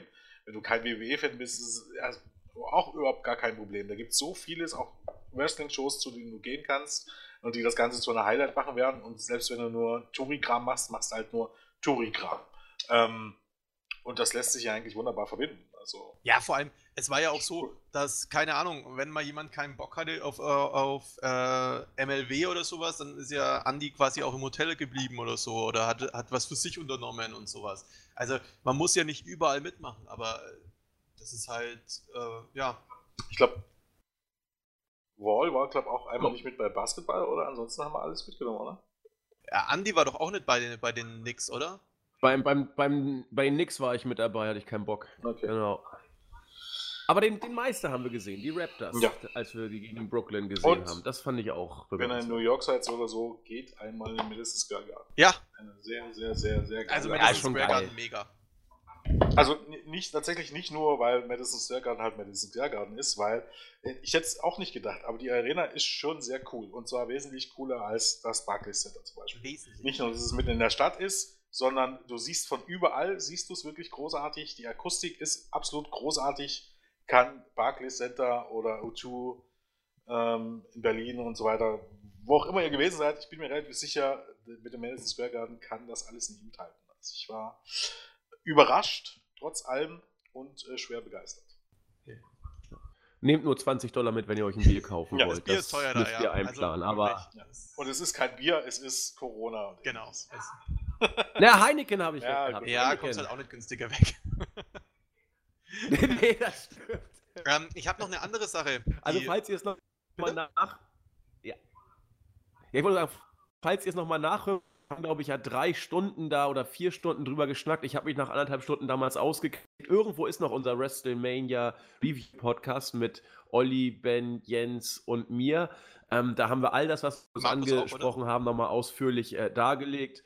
Äh, bitte? Markus. Markus war nicht dabei. Nee, Markus hatte keine ah, Zeit schade. an dem Tag. Wir waren zu vier. Okay. Und deswegen, wie gesagt, können wir verlinken oder guckt mal in der Podcast-Historie nach, wenn ihr Bock haben wollt, euch das mal anzuhören. Das, da habt ihr alles in vier Stunden nochmal ausführlich. Ben, alles Entschuldigung. Gut. Ich habe nämlich einfach noch für mich persönlich so einen weiteren ähm, Punkt, der für mich dieses Jahr bei Wrestling-Infos einfach rausgestochen hat. Und zwar war es einfach klickzahlenmäßig unser bestes Jahr. Also, wo man einfach sagen muss, krass. Ich meine, klar, AEW hat er auch mit dazu getan, aber wenn man sich mal anschaut, wie viel WWE eigentlich verloren hat dieses Jahr, auch in Deutschland, muss man sagen, heftig. Also wir haben uns da ganz gut bisher behauptet und durchgesetzt. Und da will ich mich natürlich an dieser Stelle auch bei den Hörern und bei allen Lesern bedanken, weil, wie gesagt, erfolgreichstes Jahr im Jahr 2019. Damit hätte ich nicht gerechnet, aber mega cool. Und natürlich an dieser Stelle auch vielen Dank an das ganze Team. Also, äh, vielleicht. Ja. ja, erstmal schließe ich mich da grundsätzlich an. Ähm, auch Grüße an das gesamte Team. Nur sind ja leider heute nicht alle da. Bei weitem nicht alle da. Ähm, könnten wir dann vielleicht zum Abschluss auch nochmal kurz durchgehen. Aber an dieser Stelle passt es ganz gut rein, dass man vielleicht nochmal den Tweet vom guten Mev Delzer äh, aufnehmen kann. Wie konntet ihr den Abgang des Podcasts Gott äh, JE-2601 aka Julian 2.0 aka Fake Julian verkraften? Ähm, die Zahlen sprechen für sich, würde ich sagen. wow. Kreative Differenzen quasi. Nee, also, ja, ich, ich muss wirklich sagen, also die, die Zahlen sind krass dieses Jahr, viel, viel krasser als letztes Jahr noch. Und ähm, ja, äh, übrigens, ihr könnt euch, weil äh, WhatsApp gibt es ja jetzt leider nicht mehr als Newsletter, das hat uns ja WhatsApp an sich verdorben. Ähm, dementsprechend könnt ihr euch aber eure äh, die News direkt aufs Handy schicken lassen, zumindest für Samsung. Und da haben wir euch was eingerichtet. Das findet ihr direkt auf der Startseite, auf der rechten Seite, beziehungsweise im mobilen Bereich ein bisschen weiter unten. Ähm, könnt ihr euch nämlich Push-Nachrichten direkt aufs Handy schicken lassen. Ihr könnt aber auch ein anderes Gerät, eine Marke nehmen als Samsung. Ja, ja, klar, aber ich wollte, wollte erwähnen, dass das iPhone einfach nicht funktioniert. Und ja. ähm, deswegen haben wir für iPhone eben auch ähm, den Facebook Messenger als ähm, ja, Newsletter quasi eingerichtet und darüber könnt ihr euch selbst auswählen, welche Bereiche ihr haben wollt und ähnliches. Ja, und zukünftig werden natürlich auch noch weitere Apps und so dazukommen, aber uns war jetzt erstmal wichtig, dass das soweit funktioniert, wenn es denn funktioniert. Ganz schickenlos ist es leider immer noch nicht. Aber wie gesagt, ja. Also, äh, ich will mich jetzt auf jeden Fall nochmal beim ganzen Team bedanken wirklich komplett. Das ist. Komm, nennen wir noch mal alle. Nennen wir doch mal alle. Also. Soll ich? Äh, hau, hau raus, äh, wirklich. Okay, dann äh, bedanken wir uns beim Claudio, äh, beim, ich nenne es einfach mal, beim Marc, beim Stable Guy, Ali, aka ähm, Olli, Olli 1, Olli 2, keine Ahnung. Ähm, der Wall, bei Tommy, beim Sechster, also Julian, Original Julian quasi, ähm, Bobby Deluxe, äh, beim Johannes, beim Youngbuck, bei Khan, bei Olli 2.0, äh, beim Sensei, äh, Randy Van Daniels, beim Markus, also Stunner, bei Ellie, bei Max Dementis, ähm, bei äh, Milosch und natürlich bei unserem beliebten Fake Julian. Ich glaube, dann müssten wir alle haben, oder? Ja, in Andi, in Christian natürlich noch. Auch vielen Dank an dich, Jens. Naja, wir sind ja. nee, ja. klar. Wir aber, sind ja da. Ähm, also wirklich, ähm, ich finde, was das Team dieses Jahr geleistet hat, ist krass. Und ähm, ja, natürlich ist da eben auch ganz viel Verdienst dem Jens. Muss man, muss ja, man einfach muss so, man sagen. so sagen. ja. Äh, Bin ich auch der Meinung. ja, ist, ist ja wie es ist. ist. Aber ähm, ja, und ich finde es aber trotzdem krass, einfach wie dieses Team halt trotzdem füreinander auch da ist. Also, wie gesagt, wenn man sich sieht, dann ist alles cool. Dann sind wir Kumpels und wahrscheinlich einfach Leute, die sich so nie kennenlernen würden. Deswegen, Wrestling verbindet, Wrestling-Infos verbindet. Wir sind auch immer wieder auf der, immer auf der Suche nach neuen Leuten, die sich fürs Team interessieren. Egal, ob es dabei, dabei darum geht, ähm, Social Media zu verwalten oder eben unsere äh, Berichte zu schreiben oder News zu schreiben oder ähnliches. Wir sind ein cooler Haufen. Ich denke, der Christian kann das bezeugen und. Definitiv, ja. 100 Prozent. Ich wurde nicht bezahlt. So, jetzt hast du die zweiten 5 Euro verdient. Was habe ich? Jetzt hat er sich die zweiten 5 Euro verdient heute. 5 Mark. Mark. Für diese Antwort wurde ich nicht bezahlt. Ich 5 Mark her. Oder, ich hatte doch gar keine Mark. Was, wie, wie hieß das? Schilling? Schilling, jawohl. Ja. Stimmt, ja. Schilling gab's ja. Geil, Schilling habe ich noch. Ist eine Zeit lang her, ja. Ach, wie gut. Ich glaube, so 20 Herrlich. Schilling habe ich noch. ja, also. Geil. Habt ihr nur Schilling gehabt? Ja, ne? Oder wie hießen die Groschen, die Pfennige Cent bei euch? Also, Schilling, äh, das ist das Einzige, an was ich mich erinnere, muss ich sagen.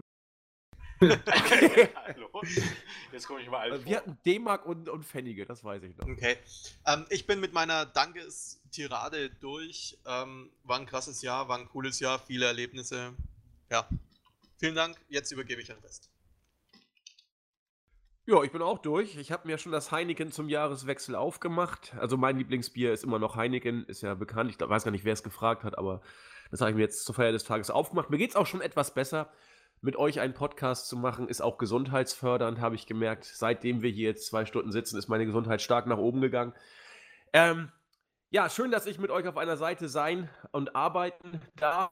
Ich mache ja so viel leider nicht mehr. Es sind eben die Podcasts, ab und zu meine News. Da äh, hat sich leider beruflich eben einiges getan. Ben weiß Bescheid. Aber trotzdem immer wieder schön, wenn wir uns irgendwann mal es schaffen, uns auf einen Haufen zu begeben, sei es virtuell, akustisch oder eben auch mal live. Ist immer was Schönes. Und in diesem Sinne trinke ich auf unsere Seite und wünsche euch allen einen ja, guten Äh, übrigens, Jahreswechsel. ne, ganz kurz Jetzt. noch. Ähm, Tommy bringt morgen nämlich ähm, fürs Team zur Silvesterfeier zwei Kästen Heineken mit. Finde ich, find ich nett. Oh, ja, Prost. In dem Sinne. Man muss auch gönnen können. Ah, äh, ja, auch ich ähm, möchte mich bedanken beim Team und äh, auch äh, natürlich bei Ben für die Organisation, den großen Teil der Organisation der New York-Reise. Ähm, war wieder ein sehr arbeitsreiches, aber auch schönes Jahr. Wir würden es ja nicht machen, wenn es nicht irgendwie Spaß machen würde, ne? möchte ich mal sagen. Ähm, und ich bin eigentlich zuversichtlich, dass es auch im nächsten Jahr viele, viele Highlights geben wird. Ja, Christian, was hast du zu Ja, also ich äh, möchte mich auf jeden Fall allen auch im Team bedanken, dass ihr mich so aufgenommen habt. Äh, vor allem äh, Jens und äh, Max haben sehr gut geholfen, haben mir meine Texte durchgeschaut, mir Tipps gegeben. Das war sehr hilfreich. Äh, ben, auch dir danke für ja, ein, die Möglichkeit, äh, hier dabei zu sein. Andi, danke für mich als äh, Podcast-Partner hin und wieder akzeptierst. Ich hoffe, das ist nicht allzu schlimm. Immer gern, immer Und gern. ja, generell, äh, alle im Team äh, sind wirklich lässige Leute. Ich, ich bin immer wieder schmunzeln, wenn ich ein paar unserer äh, Konversationen da lese. Ja, Wenn du sie erstmal live siehst, dann hast du auch schon, also keine Von Ahnung. daher äh, richtig cool. Ich freue mich extrem auf das neue Jahr, was äh, auf Berichte wartet, Podcasts, äh, News. Da erwartet, äh, erwartet uns viel und ja, ich freue mich extrem nur darauf. Das hier würde ich auch auf euch alle Schön. Ja! Wollen wir mal gucken, ob Christian aus dem Stehgreif unsere WI-Verabschiedung hinkriegt. Ich versuch's mal. Ich, geb- ich mach's ihm leicht. Tschüss sagen der Christian. Der Andi? Schon falsch. Was? Naja, nee. Also Ach so, früher nee, man ja, okay, ja, ja, ich kapier's, ich kapier's, Wir versuchen es nochmal. Ich kapier's. Derjenige, der es Okay, verkackt, dann- muss singen. Oh, Ja, dann, dann, dann sing doch mal Na, was zum wir Abschluss. können es uns vormerken fürs neue Jahr. Okay, dann machen wir es anders. Tschüss sagen der Jens. Der Ben. Der Christian. Und der Andi. Jetzt was So, richtig. Super. Einen guten Rutsch. Macht es gut. Tschüss, Tschüss. Ciao.